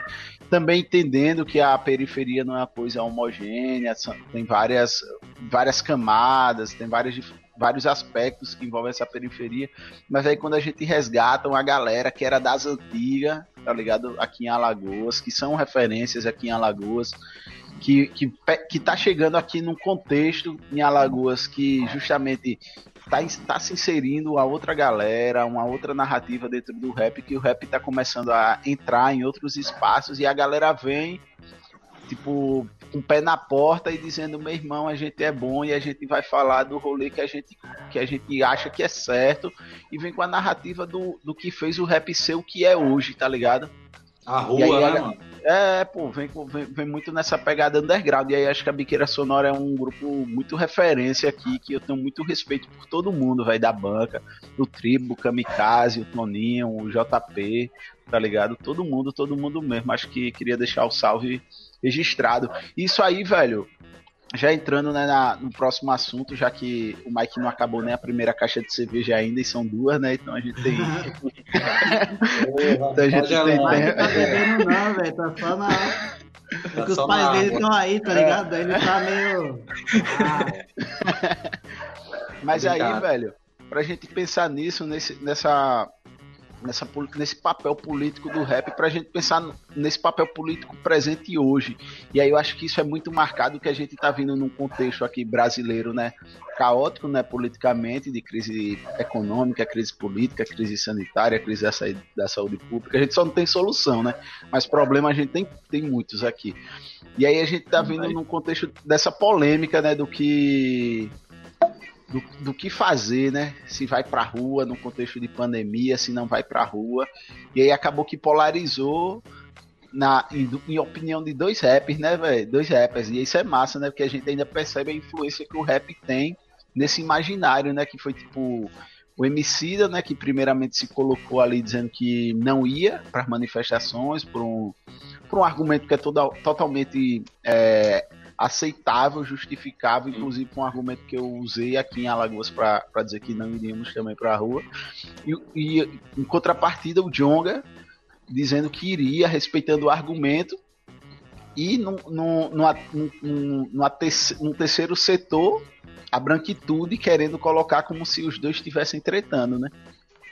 E aí é, é, e aí é massa a gente pensar nisso, porque independente de, disso ser polêmico, para mim isso não é polêmica, né? É polêmica para quem quer que a gente vi, fique brigando entre nós, né? Uhum. Que, isso, que, isso, que isso, inclusive, é, um, é uma característica né, do racismo, né? De fazer que. De, de, de passar a sensação de que os negros concordam com tudo sempre, né? Quando não necessariamente acontece isso. E aí, quando duas pessoas discordam publicamente, se torna uma grande polêmica dentro dos movimentos sociais no país. E agora, a gente vai ou não vai para a rua. E aí é massa a gente pensar nisso para a gente pensar no papel político que o rap tem nesse momento atual. Eu acho que é massa, para além do, é, das construções poéticas, da narrativa, mas o que o, que o rap. É, qual, qual papel que o rap pode ou vem desempenhando assim na concepção de vocês nesse contexto aí do Guilherme, do Mike e do Akawan? Pode meter o bicho aí, galera. E manda vocês aí. Manda aí, Mike. Então, velho, é... vamos pegar logo a partir do, do, da rivalidade ali, das posturas, né? Eu achei interessante é, que essa divisão foi reanimada quando saiu a foto do Brown na manifestação, né? O Brown quando foi pra rua, e aí é interessante a reação das pessoas, né? A reação fácil, né? Eu tava vendo no Instagram e muita gente colocava chupa Emicida, toma, aprende Emicida, né? Que é o tipo de, de raciocínio dessa época de redes sociais, né? Um raciocínio muito curto, né? Muito Já automático, assim. Ou você é uma coisa, ou você é outra, você é Brown, ou você é, tá do lado do Emicida, ou você é quarentena, ou você é cloroquina, né? e, isso impede a reflexão, né? Impede a reflexão do, do rap como um movimento que está pensando a causa preta, né? E aí a gente desvia o assunto da causa preta, vidas negras importam, que era o que estava em, em, pauta, para saber se quem é que estava certo, se era MC ou se era o Jonga, né? Eu acho que o, o Silva Almeida, nessa entrevista que ele deu na TV Cultura, ele falou um pouco sobre isso, né? Que o que está sendo colocado hoje é uma nova agenda política, assim. E aí eu vejo o rap como um lugar para marcar isso a mais, assim, de dizer à sociedade brasileira que não tem mais como pensar o Brasil sem criticar o racismo, sem enfrentar o racismo como problema central, como a espinha dorsal que segura esse país. Eu estava vendo a live do Brown lá com o Drauzio Varela, ele falou isso, né? Se a gente tira o racismo do Brasil, o país cai. O país cai, velho, porque é isso que está na espinha dorsal, assim. Acho que foi uma ótima definição do que é o racismo estrutural, né? Então eu vejo primeiro o papel do rap nesse contexto atual como um movimento que está, como eu coloquei no começo, produzindo uma reflexão sobre esse país. Está pensando esse país a partir desse ponto de vista de colocar o racismo como ponto central. Né? Isso está na obra do Jonga, está na obra do Emicida, está na obra do Racionais. Né? E eu acho que daqui para frente é a sociedade brasileira que vai ter que aprender com o rap, vai ter que aprender a ouvir mais o rap. Né? Se a gente tivesse escutado mais o rap, a gente não estaria com os problemas que estaria hoje. A gente passou aí o período do governo Lula, que era um governo progressista, mas que reeditou em, em várias medidas os problemas que continuam aí até hoje, né? O, a população carcerária só aumentou, a violência urbana continuou, o genocídio da população negra continuou. E o rap estava batendo nessa tecla esse tempo todo. Então, Acho que se a gente quiser, enquanto sociedade, se repensar e construir de fato uma democracia no Brasil, a gente tem, tem que escutar o que a periferia está dizendo. E o rap é um desses veículos, né? Um deles. É, só para complementar o que o Mike está dizendo, que, que, eu acho que é, que é isso mesmo, e, e, esse gancho de relacionar o racismo estrutural com o que o, o rap tá falando desde os anos 90, né? Se você pegar qual, pensar qual, ou pelo menos uma das obras que melhor retrataram o que significa o racismo estrutural, é, é o Sobrevivendo no Inferno, por exemplo, né? Ou mesmo o Raio X do Brasil. É que eu acho que o Sobrevivendo no Inferno ele cria uma imagem sintética muito boa e um pouco mais orgânica que o Raio X do Brasil ali, mas é, é aquilo. O que é racismo estrutural? Vamos ensinar para os nossos alunos. Escuta esse disco aqui, é isso.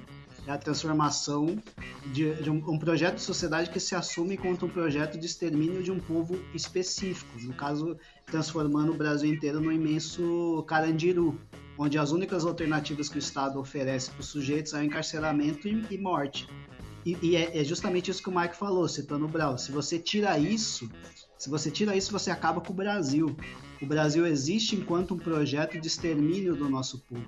E o rap, é por isso que o rap é foda, porque ele tá mostrando como é que sobrevive, como é que a gente consegue sobreviver a esse projeto.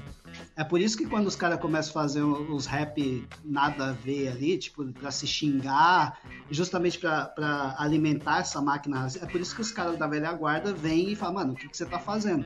Presta atenção. O rap é sobrevivência do povo negro. Você está fazendo com que o rap sirva ao propósito de extermínio do povo negro. Você tá louco? Olha o que você tá fazendo. O negócio é muito mais sério do que você tá pensando, moleque. Cala a boca. É tipo, o tom do, do bagulho do, do da, da, da, comida que o S Blue deu foi, foi justamente esse, para mostrar que o negócio é muito sério. Então, a, a imagem, não só a melhor, uma das melhores imagens que a gente tem do que é o racismo estrutural, como mecanismo de se pensar como resistir a esse racismo estrutural vieram do hip hop. E daí, uma dessas lições é que a gente tem que se pensar enquanto comunidade, que esse é um dos problemas de ter tirado as minas do rolê, de ter silenciado as minas do rolê. Então, como é que você pensa uma comunidade sem mulheres? Não existe isso. Daí você fragiliza o movimento. É, por, portanto, não adianta, isso é uma das coisas que o Silva Almeida chamou muita atenção, que eu, que eu fiquei com isso na cabeça.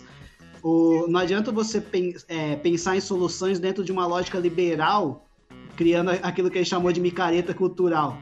Ah, então no 20 de novembro a gente chama um monte de negão para falar do, da, de negritude, de racismo. Ou então aproveita agora e cede seu espaço tal. Se a gente. É, ou então é, lógicas individuais, né? Enriquecimento de determinados sujeitos particulares individuais. Se a gente não se pensar enquanto grupo, enquanto uma coletividade negra que está sendo exterminada enquanto povo, e portanto a gente precisa criar mecanismos coletivos de sobrevivência, e você só faz isso com a agenda pública, que vai muito além de discussão de racismo no 20 de novembro, a gente está é, fudido, para ser bem claro, assim. A, a, gente, a gente vai. E, é por isso que o rap não pode entrar nessa lógica meramente mercadológica, meramente liberal. Porque isso é, é. Enfim, a gente fica desguarnecido e não tem, não tem resistência possível. Se a gente não, se essa ideia de rap é compromisso, o rap é rua, e se a rua, se o rap se dá bem e a rua não se dá bem, o rap não se deu bem, então o rap não, se, não pode se dar bem quanto gênero, desvinculado de melhoras de condição de vida da periferia como um todo, isso tem que estar sempre na cabeça de todo mundo que está no meio do rap, é, é, derrota na certa. Então o bagulho é, é realmente muito sério, assim. E é, e é, isso, o rap é sempre, nesse sentido, o rap vai ser sempre antifascista. O rap sério e tal porque ele sempre vai se colocar contra esse projeto de sociedade brasileira que é marcada pelo racismo estrutural. Foda. Boa essa ideia. Deixa eu dar só um, um, uma ideia que eu vi. Eu não li ainda a obra, mas é, falando só sobre essa ideia do, do da espinha dorsal, né, do, do, racismo ser a espinha dorsal, né, tal do, do Brasil. É, tem a, a, a obra aí, o HQ que saiu, acho que já tem um tempo que é A Infância do Brasil. Eu não li ainda, mas me parece ser, ser bastante nessa pegada aí, quando ele vai falar sobre, a, sobre o que é ser. É, o que é a construção do Brasil através do olhar da criança, mas a criança preta, a criança indígena, enfim. Não é só um salve, é a, a, infância do Brasil. Se vocês quiserem dar um saque depois, aí tem até o site, é infânciadobrasil.com.br. E com a, a, só esclarecendo aí, né? A Luana falou se está ouvindo um miado. Se vocês ouvirem de vez em quando um miado, um latido, é porque minha gata aqui tá no cio, aí fica os gatos ao redor e os cachorros ficam tudo doidos também aqui atrás. Isso aí é só zoeira. Salve aí pro MC Tribo, né, velho? Mano de correria da rua aí, que é exemplo, enfim, inspiração, exemplo. Tamo junto sempre, velho. É, sim, essa questão do, do, do, Lula, né, velho? Essa, essa ideia do que o Lula, ele, inclusive né, o governo Lula e o governo Dilma, né, velho, eles foram os governos que mais a, a, aumentou a, a população carcerária aqui no Brasil, desde a sua, entre aspas, redemocratização, desde 88 por aí e tal, foi o governo que mais aumentou, né, é claro que a gente vai, vai se a gente fizer o, o, recorte, né, eles ficaram mais tempo, assim, né, enfim, somando tudo, mas foi onde teve mais repressão, assim, e o povo preto não teve muita, muita solução, né, para suas causas. E é importante ressaltar também, né, velho, que não é só no Brasil, né, velho, e essa, essa ideia de, do individualismo como, como a solução para superar essa, esse, esse problema estrutural aí do racismo, institucional do racismo também, enfim, que é a ideia do, do Obama, né, velho? O presidente aí negro foi eleito, pai, mas não fez muita coisa pela causa preta também lá nos Estados Unidos.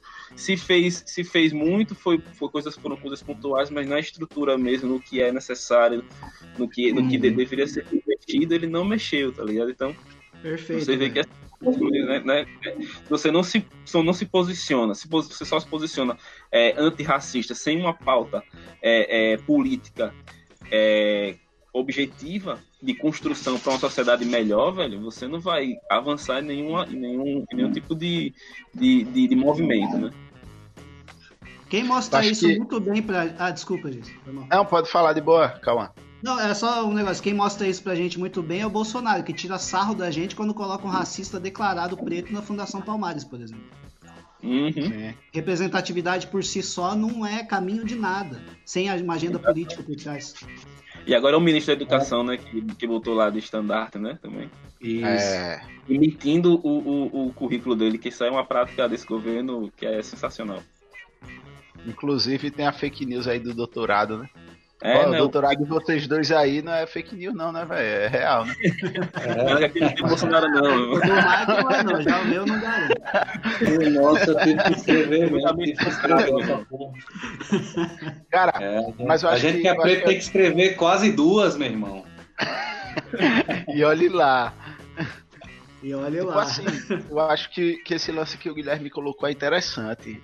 Eu sei que Caralho, uma hora e quarenta, velho. Tá rendendo o papo, tá massa, a galera tá ficando até porque tá fluindo. Vamos embora.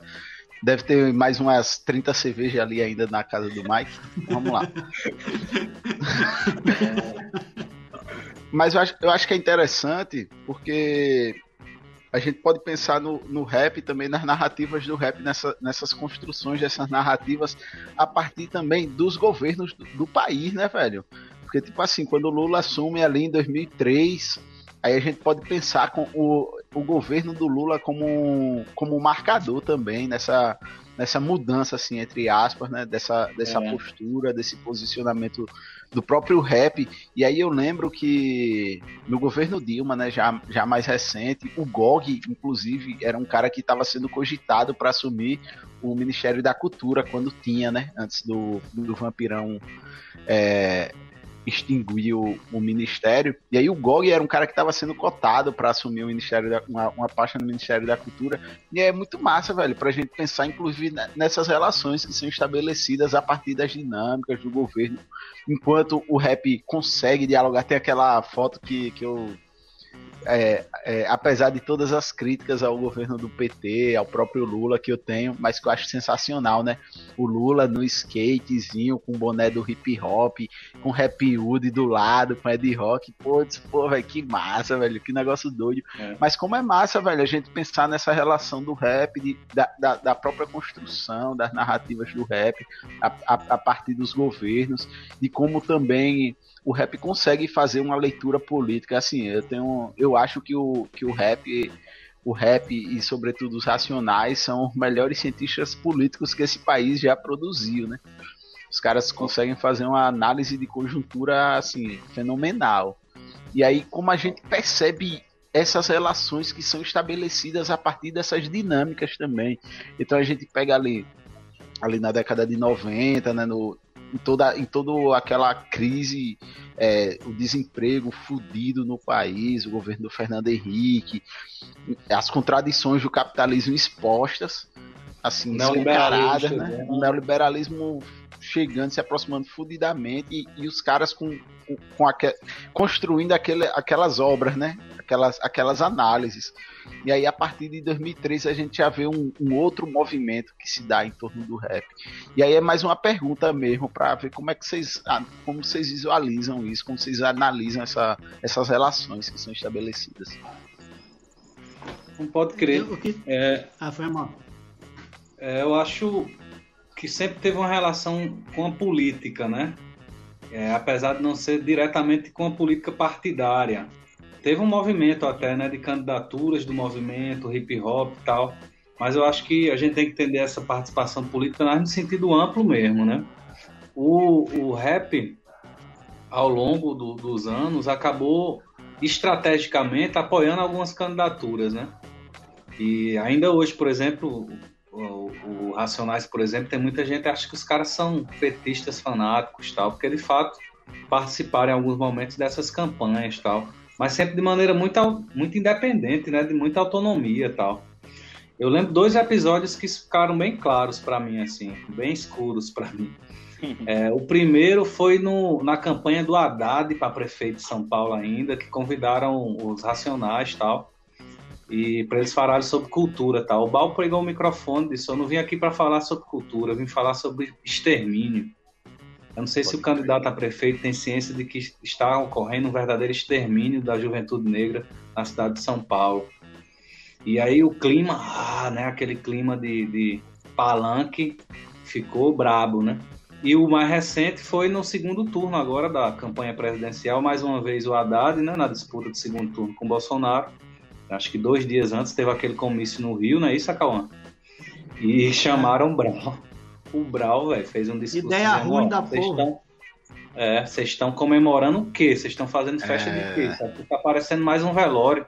Ele já estava conectado com o que é estava acontecendo nas ruas e sabia que já tinha dado errado, que a gente já tinha perdido aquela eleição.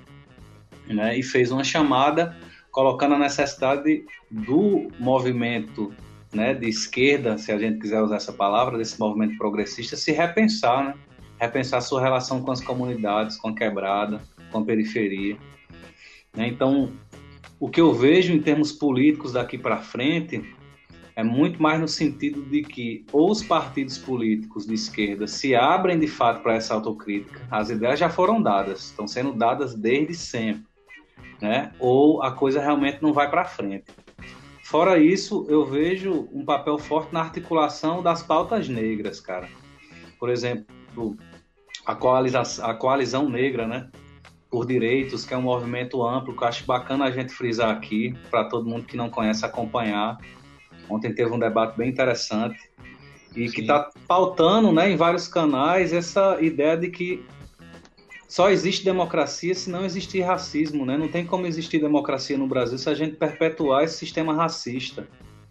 Então eu vejo eu vejo o rap na linha de frente desse entendimento, né? Por aí, falacas. É, é, enfim, eu concordo com tudo que você falou, na verdade. Só queria puxar um gancho do, do Jason aqui, com essa ideia de que o rap acompanha né, a política, inclusive a política institucional, né, a história da política institucional. E só para pegar os títulos dos álbuns do Racionais, por exemplo, né?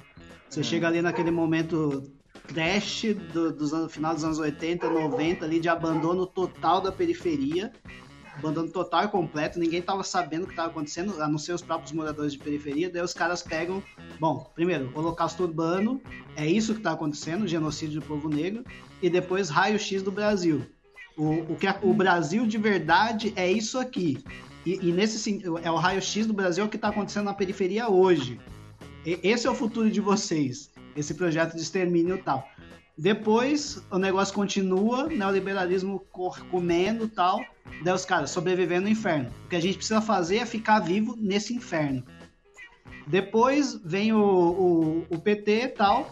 o negócio parece que dá uma melhorada. Parece não, o negócio dá uma melhorada de fato, acontece várias coisas, tem céu na periferia, o, a própria criminalidade se articula, o PCC aparece, então o número de mortes diminui e tal. Então você tem um, um sopro de esperança, mas uma esperança ligeira, né, tal, mas esperança dentro do negro drama, então você cria nada como um dia após outro dia. Ou seja, a gente consegue caminhar, a gente consegue ir para algum lugar.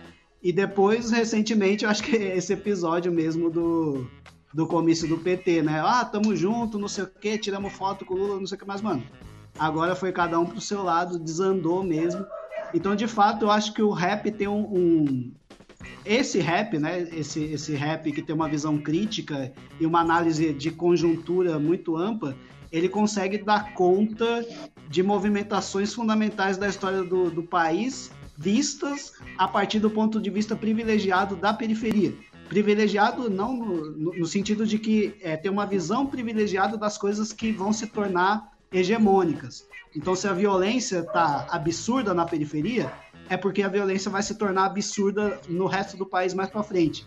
Se a periferia está se tornando mais conservadora, está querendo soluções mais é, autoritárias, o país vai adotar posições autoritárias. O rap consegue captar esses movimentos, porque tá, daí você pega um cara como o Brau ou o próprio S Blue, os caras são muito antenados, né? Ligados no 220, eles conseguem ter a melhor análise de conjuntura de toda a sociedade brasileira, de fato. E daí eu só, é, eu só sou um pouco menos otimista que o Mike, no sentido de que. Quer dizer, não que o Mike seja otimista, mas eu acho que a gente. Não sei se a gente, pelo caminho, por esse caminho que a gente está tomando, não na articulação dos coletivos tal, mas pelo caminho desse modelo de democracia que a gente tem, é, eu não sei se, se a gente consegue, não, velho. Esse um projeto de articulação política, um projeto antirracista, de fato eu vejo muita gente se posicionando, muita gente, mas é, é, o modelo que a gente tem de sociedade brasileira hoje, eu não consigo olhar assim, tipo, e achar que a gente vai avançar, ou que estamos avançando. O bagulho é sinistro demais. É. Tem um, um, uma ideia que os, os índios zapatistas lá do, que formam também, né, junto com outra galera lá, o Exército Zapatista de Libertação Nacional lá no México, que eles vão levantar a bandeira de uma outra campanha, né? Que eles vão, vão falar que é fazer campanha além das urnas, além do período eleitoral, né? Então vai fazer política, construir política e, e propagar ela, né? Propagandear ela. É, de, fora desse período eleitoral, fora dos partidos e fora das urnas, né? Mas, é, assim, né? Não sem partido, né? Como, senão fica, tipo, banda voou, né? Mas a ideia de, tipo, fora dos partidos mesmo, né? Fora da representatividade. Então, como você mesmo falou, né? O Acamão mesmo disse, né?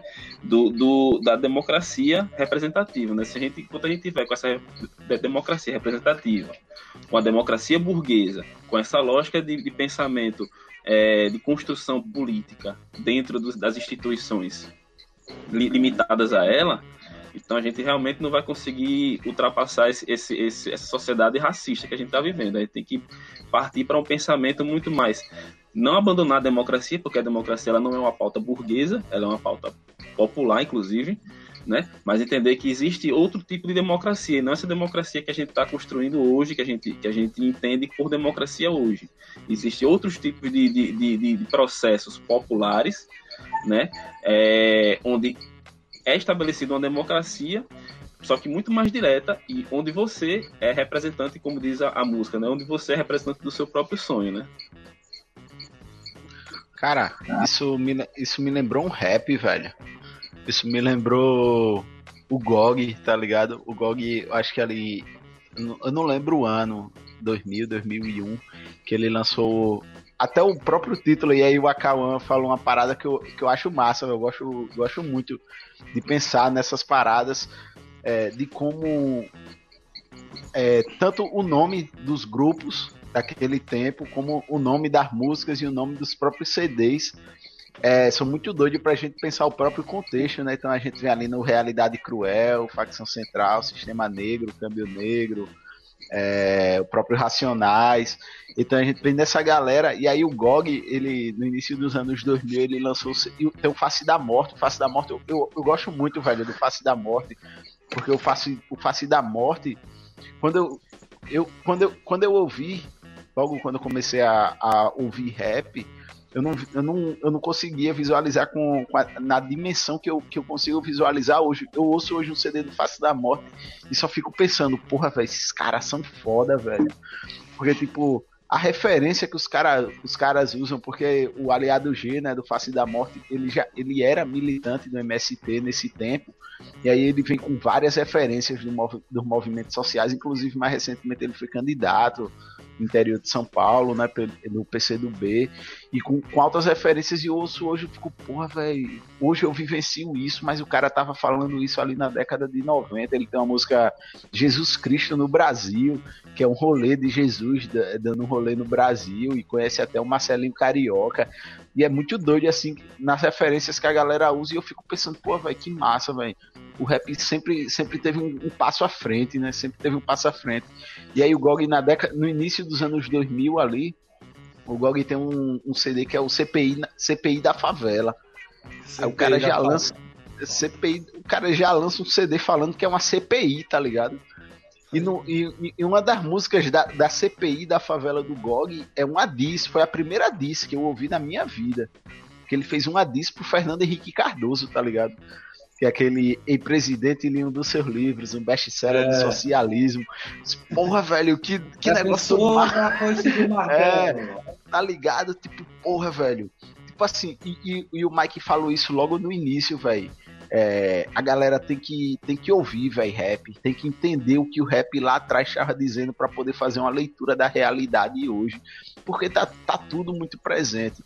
E eu gosto de pensar isso, velho, porque, tipo, eu fico, fico olhando, né? Eu, eu sou organizado, faço parte de um, de um, partido de esquerda, né? Eu sou do PSOL.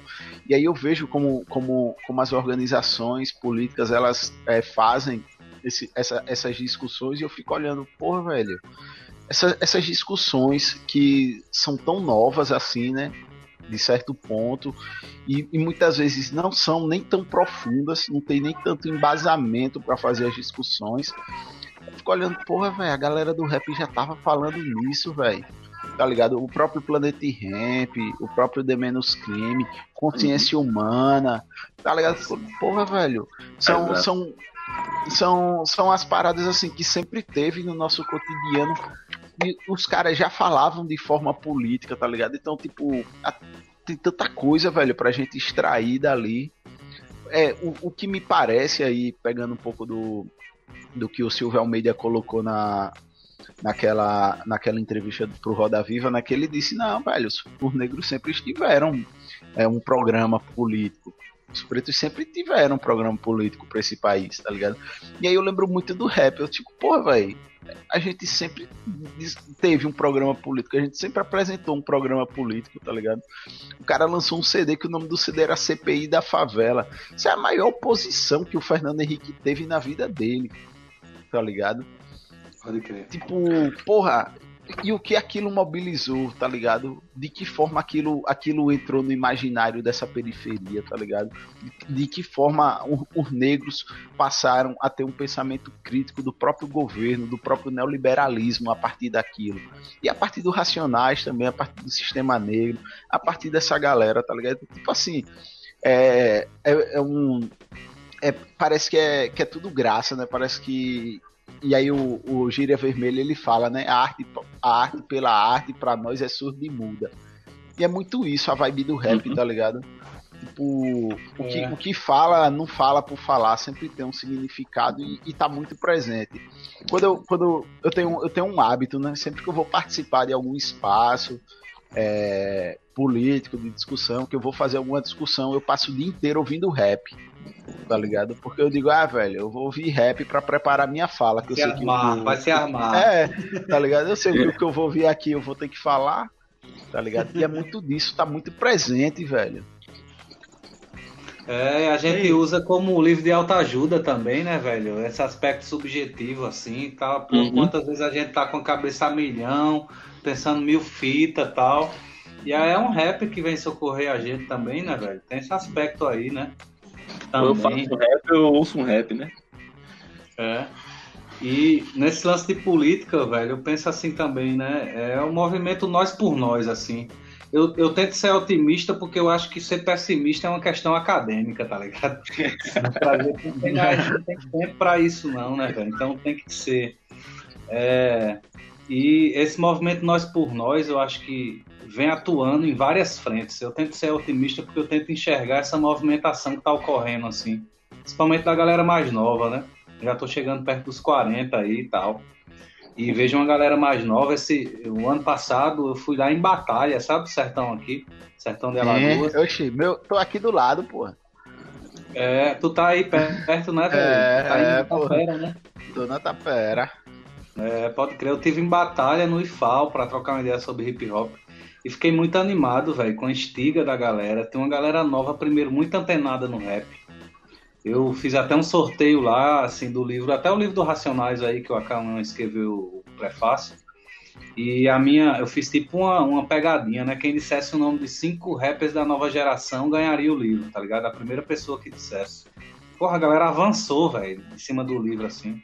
Citando 10, tá ligado? Um monte de nome, assim, nomes que eu nem conhecia. Aí isso me deixa um pouco animado. E eu vejo esse, essa, assim, claro, a demanda é muito grande, né, velho? Porque a, o histórico, né, de negação de direitos é muito gigantesco. Então a luta é muito grande. Mas eu vejo essa atuação em várias frentes, assim. Por exemplo, ocupar a TV, tá ligado? Eu acho que está rolando já. Quando eu vejo um MC dali, velho, na TV, dando aquelas ideias tal, eu acho importante, sabe? Eu tinha um, uma época que eu tinha uma visão até um pouco mais superficial disso. Hoje eu vejo como extremamente necessário as ideias que o cara tá colocando tal.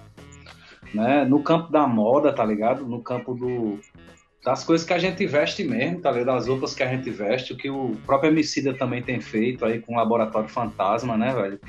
Circulando essa grana ali também no meio da comunidade e tal o combate que o rap vem fazendo no cotidiano mesmo também, na, na mudança dos comportamentos, né, velho? E aí essa galera nova LGBT também tá milhão, assim, a milhão, assim, fazendo essa mudança no campo das nossas subjetividades também, né, velho? Pra gente pensar novas masculinidades também e tal. E aí são várias frentes, né? E a política é uma delas, né? A política institucional. Que também, velho, eu vejo hoje, assim, como necessária também, que o hip hop o hip hop e o rap chegue mais junto também, saca? Eu, mais uma vez, faço aqui a autocrítica, né? Eu venho de, uma, de referências muito mais anarquistas, tal, né? Na minha formação.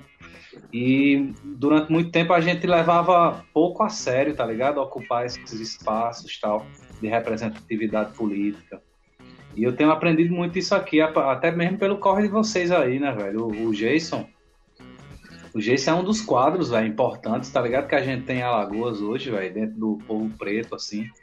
E a candidatura dele aí no, na última eleição para deputado estadual, né, Jason? Foi uma campanha bonita pra porra, né, velho? Pensando no mandato coletivo e tal. E assim, eu não vejo outra maneira a não ser fortalecer também esses nomes, né? E o hip hop eu acho que tem quadros importantes para fornecer aí também. É, não, mesmo que não estejam ali na, na frente, mas nesses projetos coletivos tal. É, Vai vir para vereador aí, né, Jason? Ei, tamo aí, viu? Tamo começando os diálogos e a gente vem pesado. Massa, mano. Você vai ser louco, velho. A gente vai eleger você, brother. Eu tava vendo um comentário aqui, o, o Vitor falou que eu pulei o Cores e Valores, né? Eu pulei mesmo, mas é porque eu não consegui encaixar na minha, na minha narrativa aqui da o Cores e Valores para mim é um problema. Não é que eu esqueci do álbum, não. É que essa relação entre acho que ali tem uma mudança importante, tanto na política quanto na periferia, quanto no próprio rap, quanto na trajetória do Racionais. E daí por isso que eu parei no nada como um dia após outro dia e já fui pro comício do Brau, porque essas relações ainda não estão tão claras para mim. É, eu acho que o Mike tem razão, assim, a questão não é ficar paralisado, pensar num pessimismo paralisante, porque as coisas estão acontecendo, né? É, tanto essas coisas quanto ele falou, quanto um monte de coisa. É, eu só fico. É que quando eu olho para o Bolsonaro e pensando que o Bolsonaro veio depois de anos e décadas de discussões progressistas, onde parecia que a gente estava avançando, e de repente vem um negócio que é jogado na nossa cara e que não, são, não é obra só de, de setores conservadores, mas a, porque a periferia também votou como um todo no Bolsonaro. Então, todos esses avanços eu, eu meio que tendo a colocar um, assim, um, um pé no freio, assim, de pensar, bom, beleza, a gente está avançando, essas discussões estão acontecendo tal, mas elas estão se encaminhando necessariamente para onde? Assim, algumas massa, firmeza, a gente está avançando em, em, questões importantes, mas por outro lado, me parece que está cada vez mais claro que várias são cooptadas e várias não são suficientes para. Enfim, algumas coisas importantes saíram de pauta, por exemplo, quem está pautando o fim da, da polícia? Quem está falando isso, por exemplo? Né? Grupos de. Claro, tem os abolicionistas penais falando isso, tá? mas enquanto grupo organizado pensando seriamente a abolição da polícia, enfim, que é uma questão fundamental em relação à, à manutenção do racismo no Brasil, né? Enquanto você não mudar o sistema carcerário. Enfim, é por isso que eu olho não com essa com esse pessimismo acadêmico de gabinete, daquele cara que fica olhando pro mundo e falando mal, mas de uma Se perspectiva doeu, de, que é. o bagulho, de que o Bolsonaro tá aí, o mundo tá acabando, o gafanhoto tá vindo, o anticristo tá no poder, e isso é a realidade que a gente tem. É, e não dá é, para perder, por mais a gente precisa ter consciência dos avanços, mas também uma consciência clara de que a gente está perdendo. Isso é um bagulho que eu sempre tento não perder de vista. A gente está perdendo. A partir disso, a gente precisa sobreviver no inferno, mas a consciência é: estamos perdendo. Pode crer. Não, pode crer, só complementando que é isso mesmo. Eu falei para provocar mesmo, mas do ponto de vista do ele pensamento. Sentiu, ele sentiu. É, é até uma arma, né, velho? Porque do ponto de vista do pensamento, você ser pessimista é ser realista, né? Na, numa situação como a gente tá, se você tem um olhar realista para a realidade, não tem como você não, não ser pessimista em vários sentidos, né? Mas é isso, combinar um pouco e dosar o, o pessimismo do pensamento com o otimismo da ação, né? Porque Sim. do ponto de vista da ação, a gente sempre tem que estar tá acreditando na mudança, né? E é, acho que isso é importante também no, nessa correria toda aí. É, no, o, o, justamente isso, né, velho? É você, você entender que a prática ela, ela traz um, um otimismo, porque a gente vê, vê as, as pessoas se engajando nessa, nessa construção de algo melhor, assim, as pessoas que estão mais próximas a você, as pessoas que estão distantes, mais é, é, fisicamente, mais ideologicamente, é, politicamente estão muito próximas a você também, estão construindo em outros cantos e você vai deixando de se sentir só. Né? Acho que é, é, importante a gente tentar entender isso, né? Que a gente fica pessimista porque a gente vai se sentindo só. É isso que o, o, o, o, o refletir traz, né? Você reflete, está refletindo sozinho ali, vai ficando pessimista, mas quando você traz essa reflexão para uma realidade prática, onde você é, tem, tem não só outras pessoas refletindo também, mas também tem pessoas fazendo junto, então isso vai trazendo um otimismo e vai construindo algo que, que, que você não imaginaria que seria possível se você tivesse só. Né? E é isso que a, que a rua, que a, a, a o, o, engajamento, entre aspas, político traz, né? A, a, prática política diária como, como uma forma de vida, né? Você não só, não só é, tra trazer pontos específicos, né? Como fazem é, é, como é o ativismo mesmo, por exemplo, né, que você vai trazer pontos específicos, bandeiras específicas e vai mudando o seu estilo de vida como se o seu estilo de vida fosse, fosse modificar um todo, quando na verdade isso não, não, não acontece, né? Então, se você pegar esse estilo de esse, esse pensamento de todo, né, do, do todo, e transformar a sua vida em uma vida política, em uma vida, em uma luta política cotidiana. Então acho que isso vai trazendo um, um otimismo que você acha, sozinho você não teria, né? É, é, esse é o meu problema com, com relação a, a, a você ter o pensamento político partidário assim né que eles ficam é, a, o político partidário eles ficam muito focados em construir algo é, visando voto, visando um cargo, não sei o quê, e isso, dentro da quebrada, pelo menos as minhas práticas políticas, elas estão mais ou menos nessa, nessa pegada, assim, se você, quando eu chego para fazer uma prática política, ou quando eu chego junto com a galera para conversar com o pessoal que não é do, da, do, do, meu local de convívio, as pessoas não me conhecem, vão dizer assim, mas isso, isso não é de político, não, né? Com, com, com que partido você está envolvido? Eu disse, não, só. Daqui que a gente vai, vai explicar ela que é um movimento é, popular, né? Que eu, eu milito junto à, à resistência popular, né? Enfim, é, com a, com a galera mais horizontal, se não é envolvido muito com, com partidos de, de, outro, de, outros, de outros vínculos partidários, assim, de, de política institucional. Então, é, é, a galera fica um pouco um pé atrás, assim, mas isso é para isso é para quê, tal que está fazendo? Não, isso é, é, é a resistência popular e vai, vai, vai explicar o que é, aí a galera abraça e diz, ah, então tá certo, vamos, então vamos construir junto aqui. Porque se você vier com, com, com um nome é, querendo eleger alguém, a gente já vai cortar você daqui, tá ligado? É. Essa, essa parada é massa, velho. Porque eu, eu queria trazer um pouco da, da, da minha experiência, né? Em 2018 na, na candidatura. Teve uma, eu, o Guilherme falou, lembrei de uma postagem dele que para mim foi, foi muito, muito importante assim naquele momento, tá ligado? Em 2018, que ele coment, ele postou uma parada tipo, porra, nessas eleições só vale a pena sair de casa se for para se for para votar no Jason. Ele falou disse, porra, velho, um anarquista tá falando isso, velho. Então existe, então existe um peso simbólico muito grande envolvido em torno disso, saca? E eu acho que tem muito a ver com isso. Eu acho que e, e isso é interessante pra gente pensar de um ponto de vista de construção também, saca? De tipo. Que é, um, que é um jargão, né? Se tornou um jargão a palavra de ordem da esquerda. A esquerda precisa voltar para a periferia. A esquerda precisa voltar para a periferia. Fala muito isso, eu fico, porra, meu irmão Votar pra onde, velho? Eu sempre tive aqui, pô, tô aqui na maior é. correria. Vocês que não estão olhando, saca?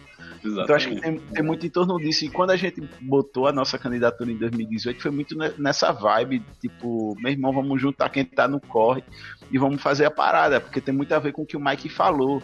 Tipo, o parlamento foi uma coisa que foi historicamente negada pela esquerda, tá ligado? Foi historicamente negada pela esquerda e a gente paga o preço hoje por isso, tá ligado? A gente paga o preço hoje por isso porque existe uma luta de classes dentro do parlamento. E na correlação de forças a gente tá fudido, tá ligado?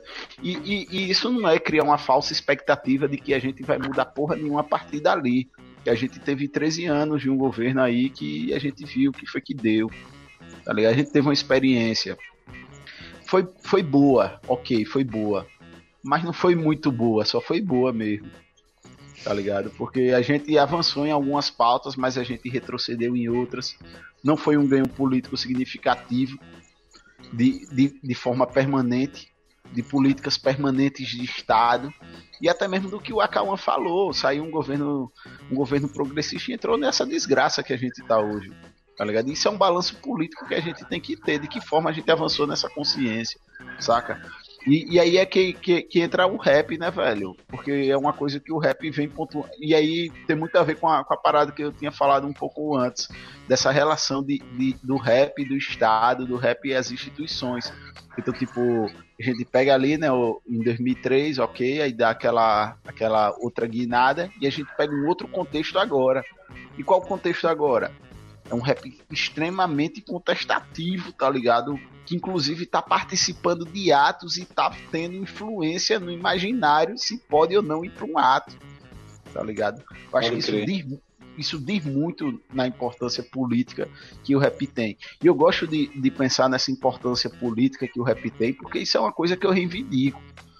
Eu acho que é uma disputa se a gente vai entender o rap enquanto um movimento ou a gente vai entender o rap enquanto um, um folclore que vai fazer a galera é, rir. A micareta isso. cultural, é, né? Como é, micareta saca. Essa é a melhor expressão. Mas, ô, Jason, acho perfeito isso daí que você falou, velho. Tipo, a esquerda que tá falando tem que voltar pra base, esquece que tem uma esquerda que não voltou da base, que não saiu da base, velho. E uhum. essa, essa esquerda mesma, que não saiu da base, não foi se preocupar com o projeto Nós somos a base, né? Pois é, tem uma a galera que ficou porque a galera fica falando, tem que voltar para a base, tem que voltar para a base e não se pergunta com o quê? Você vai voltar para a base com o quê? Com a mesma coisa que você ofereceu, que fez as pessoas rejeitarem e voltar no Bolsonaro, porque não queria o que você estava oferecendo? Eu vejo muita gente falando de voltar para a base, voltar para a base, voltar para a base, mas sem oferecer nada que. Porque justamente não conversa com a base, não sabe o que é quebrada quer, o que a quebrada precisa, e daí eh, diz que tem que voltar, mas com o mesmo tipo de pensamento que fez ela se afastar. Isso daí a uhum. periferia não é besta, não vai querer. Não é, é isso que a gente precisa. É uma visão colonizadora, inclusive, né? É. é. E arrogante, né? É. Arrogante. E arrogante. Eu acho que boa parte também daquelas ideias do Brown, tá ligado? De certa maneira até se distanciando, né, da, da narrativa do PT, foi para manter o diálogo com essa galera, né, velho? Para dizer, ó, oh, galera, eu sou independente, eu tô aqui, mas não tô concordando com esse, com esse comício não, com essa micareta não, né? E aí ele, ele fala com a esquerda branca, tal, com a esquerda progressista, mas está falando também com essa galera que Sim. se decepcionou também com os governos do PT, né? Tem que entender um pouco isso. Esse, uhum. é, claro, podemos discutir a qualidade dessa decepção, né? até que ponto a mídia influenciou né? esse antipetismo, mas há uma, uma sensação popular de que Real, né? tinha chegado num limite, né? E aí é isso. Uhum. E, e, é doido isso, velho, porque isso, isso tem, um, tem uma outra parada também. Porque ele tá falando com a esquerda branca ali, né? Que é o mais ou menos os apoiadores do Haddad. Tá, tá, tá levando uma mensagem pra quebrada também, para as periferias, para dizer, olha, velho, eu apoio a galera aqui, mas eu não concordo com a galera aqui. E aquele discurso é instrumentalizado pela direita.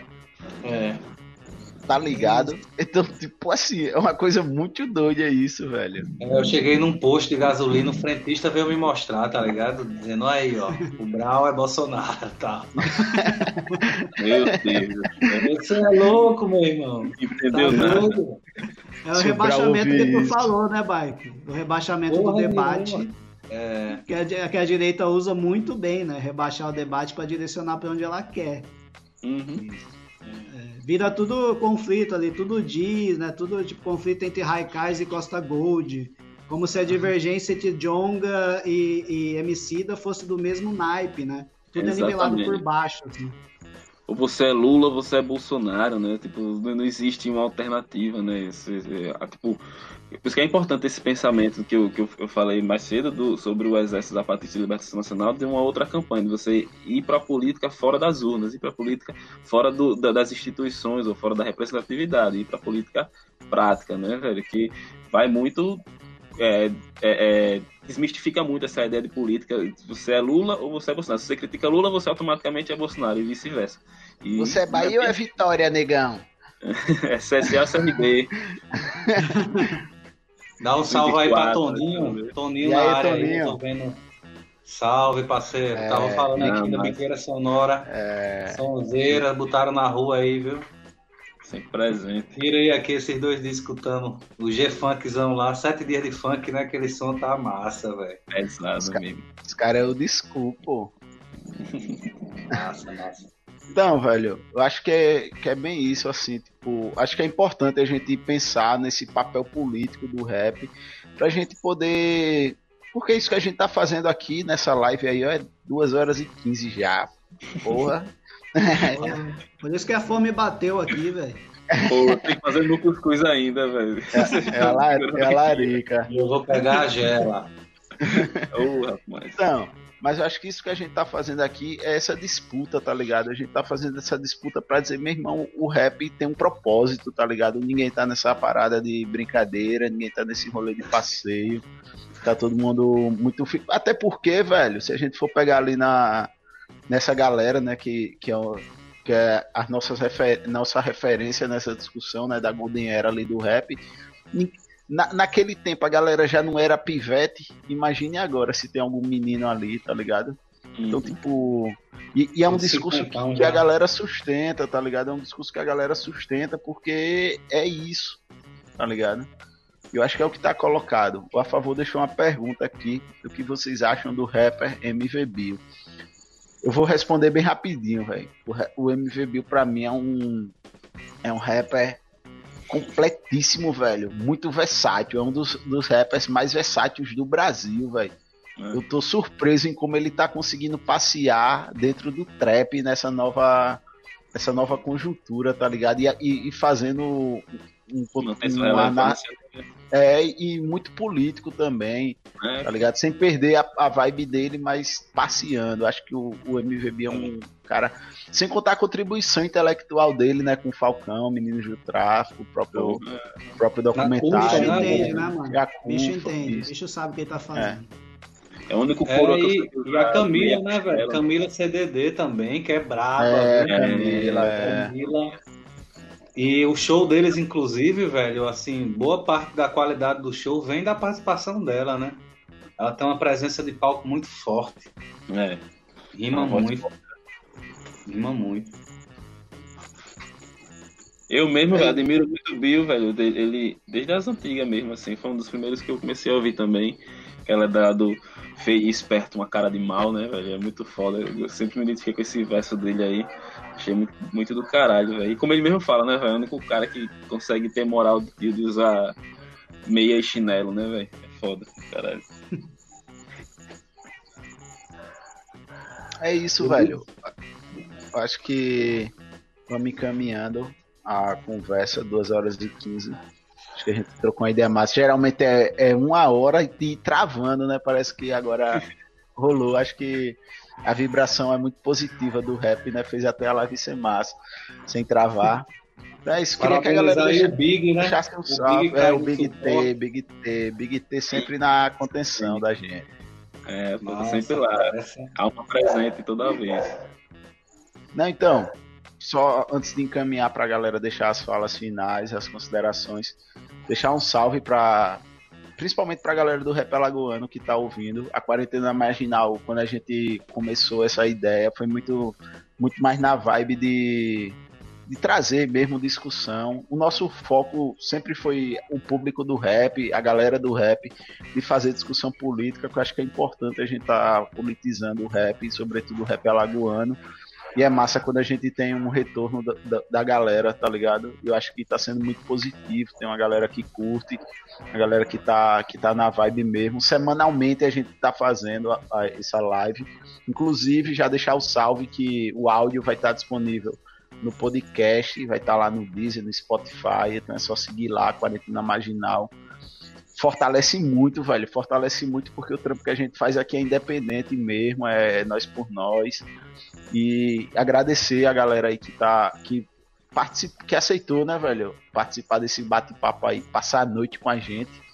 A Cauã, o Mike, o Gui, tá ligado? Acho que foi muito massa, assim, pra mim, velho. Eu só tirei coisa boa, assim, pra, pra refletir daqui, a, a, daqui a uns. refletir nos próximos 20 anos, né? Que é o que o rap faz com a gente, né? Eu acho que, que tem muito a ver isso. E pra mim foi massa. Agradecer a galera que tá aí, o Tribo, Toninho, Luiz Mariano, a galera que tá aí dando um salve. É massa ter esse retorno aí. O emissário, que eu falei, o J.O. Júnior, né? É. Giovanni também, ali, fez a arte da, do, da live de hoje, né? É, o Giovanni que deu um salve aí também, e é o nosso brother aí da rede social. A Bruninha, que é mamãe, também, né? acompanhando, né? Camila tá é... tá acompanhando com as minas aí. Mas... Pô, tem a, a Bruninha da quarentena, pô, teve, teve a pivetinha agora, Exatamente, né? A Salve nossa mesticinha. e aí, mas é isso. Eu queria que a galera deixasse as considerações finais aí, pra gente finalizar aí. É nóis, valeu mesmo. Tamo junto. Não, queria só agradecer aí, o, o convite foi massa, fluiu bem demais o papo, mas é isso, né, velho? Só a gente, gente que eu gosto mesmo, que eu ou que eu conheci há pouco tempo, ou que nem o Mike, já velho de guerra. Tô com saudade de falar desse negão aí. E, e agradecer todo mundo que colou, que eu vi algumas pessoas, Noemi, Escurinho também, é, a Camila, Jaciara, Jaciara, que é pessoa incrível, professora aqui da UPE também, tá sempre acompanhando os rolês, pessoa firmeza. Faz uma discussão boa sobre funk, né? Isso, Brega Funk. Aliás, ela, ó, vou dar um trabalho pra Jaspiara. É uma pessoa interessante pra esse rolê aqui, velho. Pô, massa. É, já sei, tá trabalho já, velho. mas já, vou, é, já, mas... já vou pedir o contato. Pois é, é, é, fenomenal. Assim, a discussão que ela faz do Brega Funk é muito interessante. Viviane Nossa. também, que eu não sei se fez comentário, mas sei que tá assistindo, Camila. E falar que, mano, querendo trocar essa ideia aí de outros assuntos também. Tamo junto, foi muito bom também, consegui aprender várias coisas e tal. Valeu, valeu mesmo. Massa. Pô, também só agradecer, velho. Assim, é a minha primeira live, tá ligado? Eu não gosto muito dessa. Tô resistente, na verdade, a esse formato, mas já era, né? Porque é o que tá tendo, né? E, é. pô, não poderia recusar o convite do Jason, velho, que é parceiro, assim. O Jason já veio aqui em Palmeira, sei lá, umas quatro vezes, Jason. Quatro, cinco um vezes, velho. Bocado. É um bocado desde 2013, pô. Eu tava vendo aqui, formatando o computador, vi umas fotos de vocês, tal, 2013 aqui, já há sete anos. E é isso, né, velho? Quem vem na nossa casa, a gente, né, eu aprendi assim com os, os mais antigos tal. Quando a gente convida alguém que vem em casa, a gente tem que ir na casa do outro também, quando convida, né? É assim que eu fiz. Aí nos abriu pro hip hop também, que eu já colei. Tamo junto, negão, é nóis. Um abraço para todo mundo que acompanhou aí também. Valeu. Massa, demorou mesmo. Aí, galera, valeu por ter colado. Valeu, Mike e a Calma aí por ter aceitado essa trocada de ideia que foi enriquecedora mesmo. Foi muito massa. É, chamar todo mundo aí toda sexta-feira tá fazendo essas lives, né, velho? Quem gosta de podcast também vai estar disponível aí para vocês em áudio. É, só agradecer a todo mundo que colou aí, contribuiu no, no bate-papo. Salve tribo aí, é verdade. Vamos nessa. Acabar essa quarentena desgraçada. E só salve para todo mundo, velho. Valeu mesmo. Queria indicar aí para todo mundo, né? Quem puder ter acesso aí, que eu vou ler agora quando eu encerrar aqui, é o Angola Janga aí, um HQ muito foda que fala aí sobre a construção de Palmares e tudo mais. E abraço a todos, velho. É isso. Valeu, valeu, galera. Valeu, seus pestes. Olha, a live vai ficar disponível lá no YouTube. Tá ligado? Qualquer coisa, galera tiver indicação, quiser trocar uma ideia também é só encostar. Valeu, Big T, sempre na contenção aí, fazendo aquele corre de sempre. Fortalece Inscreva no demais. canal, galera. Não esquece. Eita, é. é, é, cara, é não esquece, velho. Manda uma rima aí, Jason. Pra finalizar, Valeu, manda uma rima aí, porra. Manda uma rima aí, Jason, pra finalizar.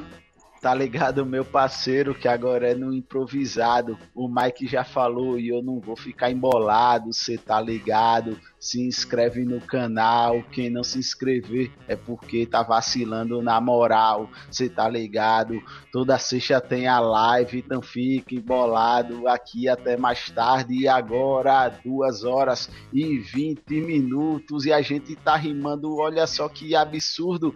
Mas agora já sextou, a cerveja tá gelada. Vamos levar embolando nessa improvisada.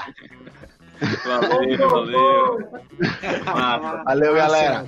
Se inscreve, se inscreve aqui, o aqui, o aqui. E aperta no sininho e dá like. Valeu, tamo junto. Valeu, valeu galera. Valeu, valeu, tamo junto, é nóis.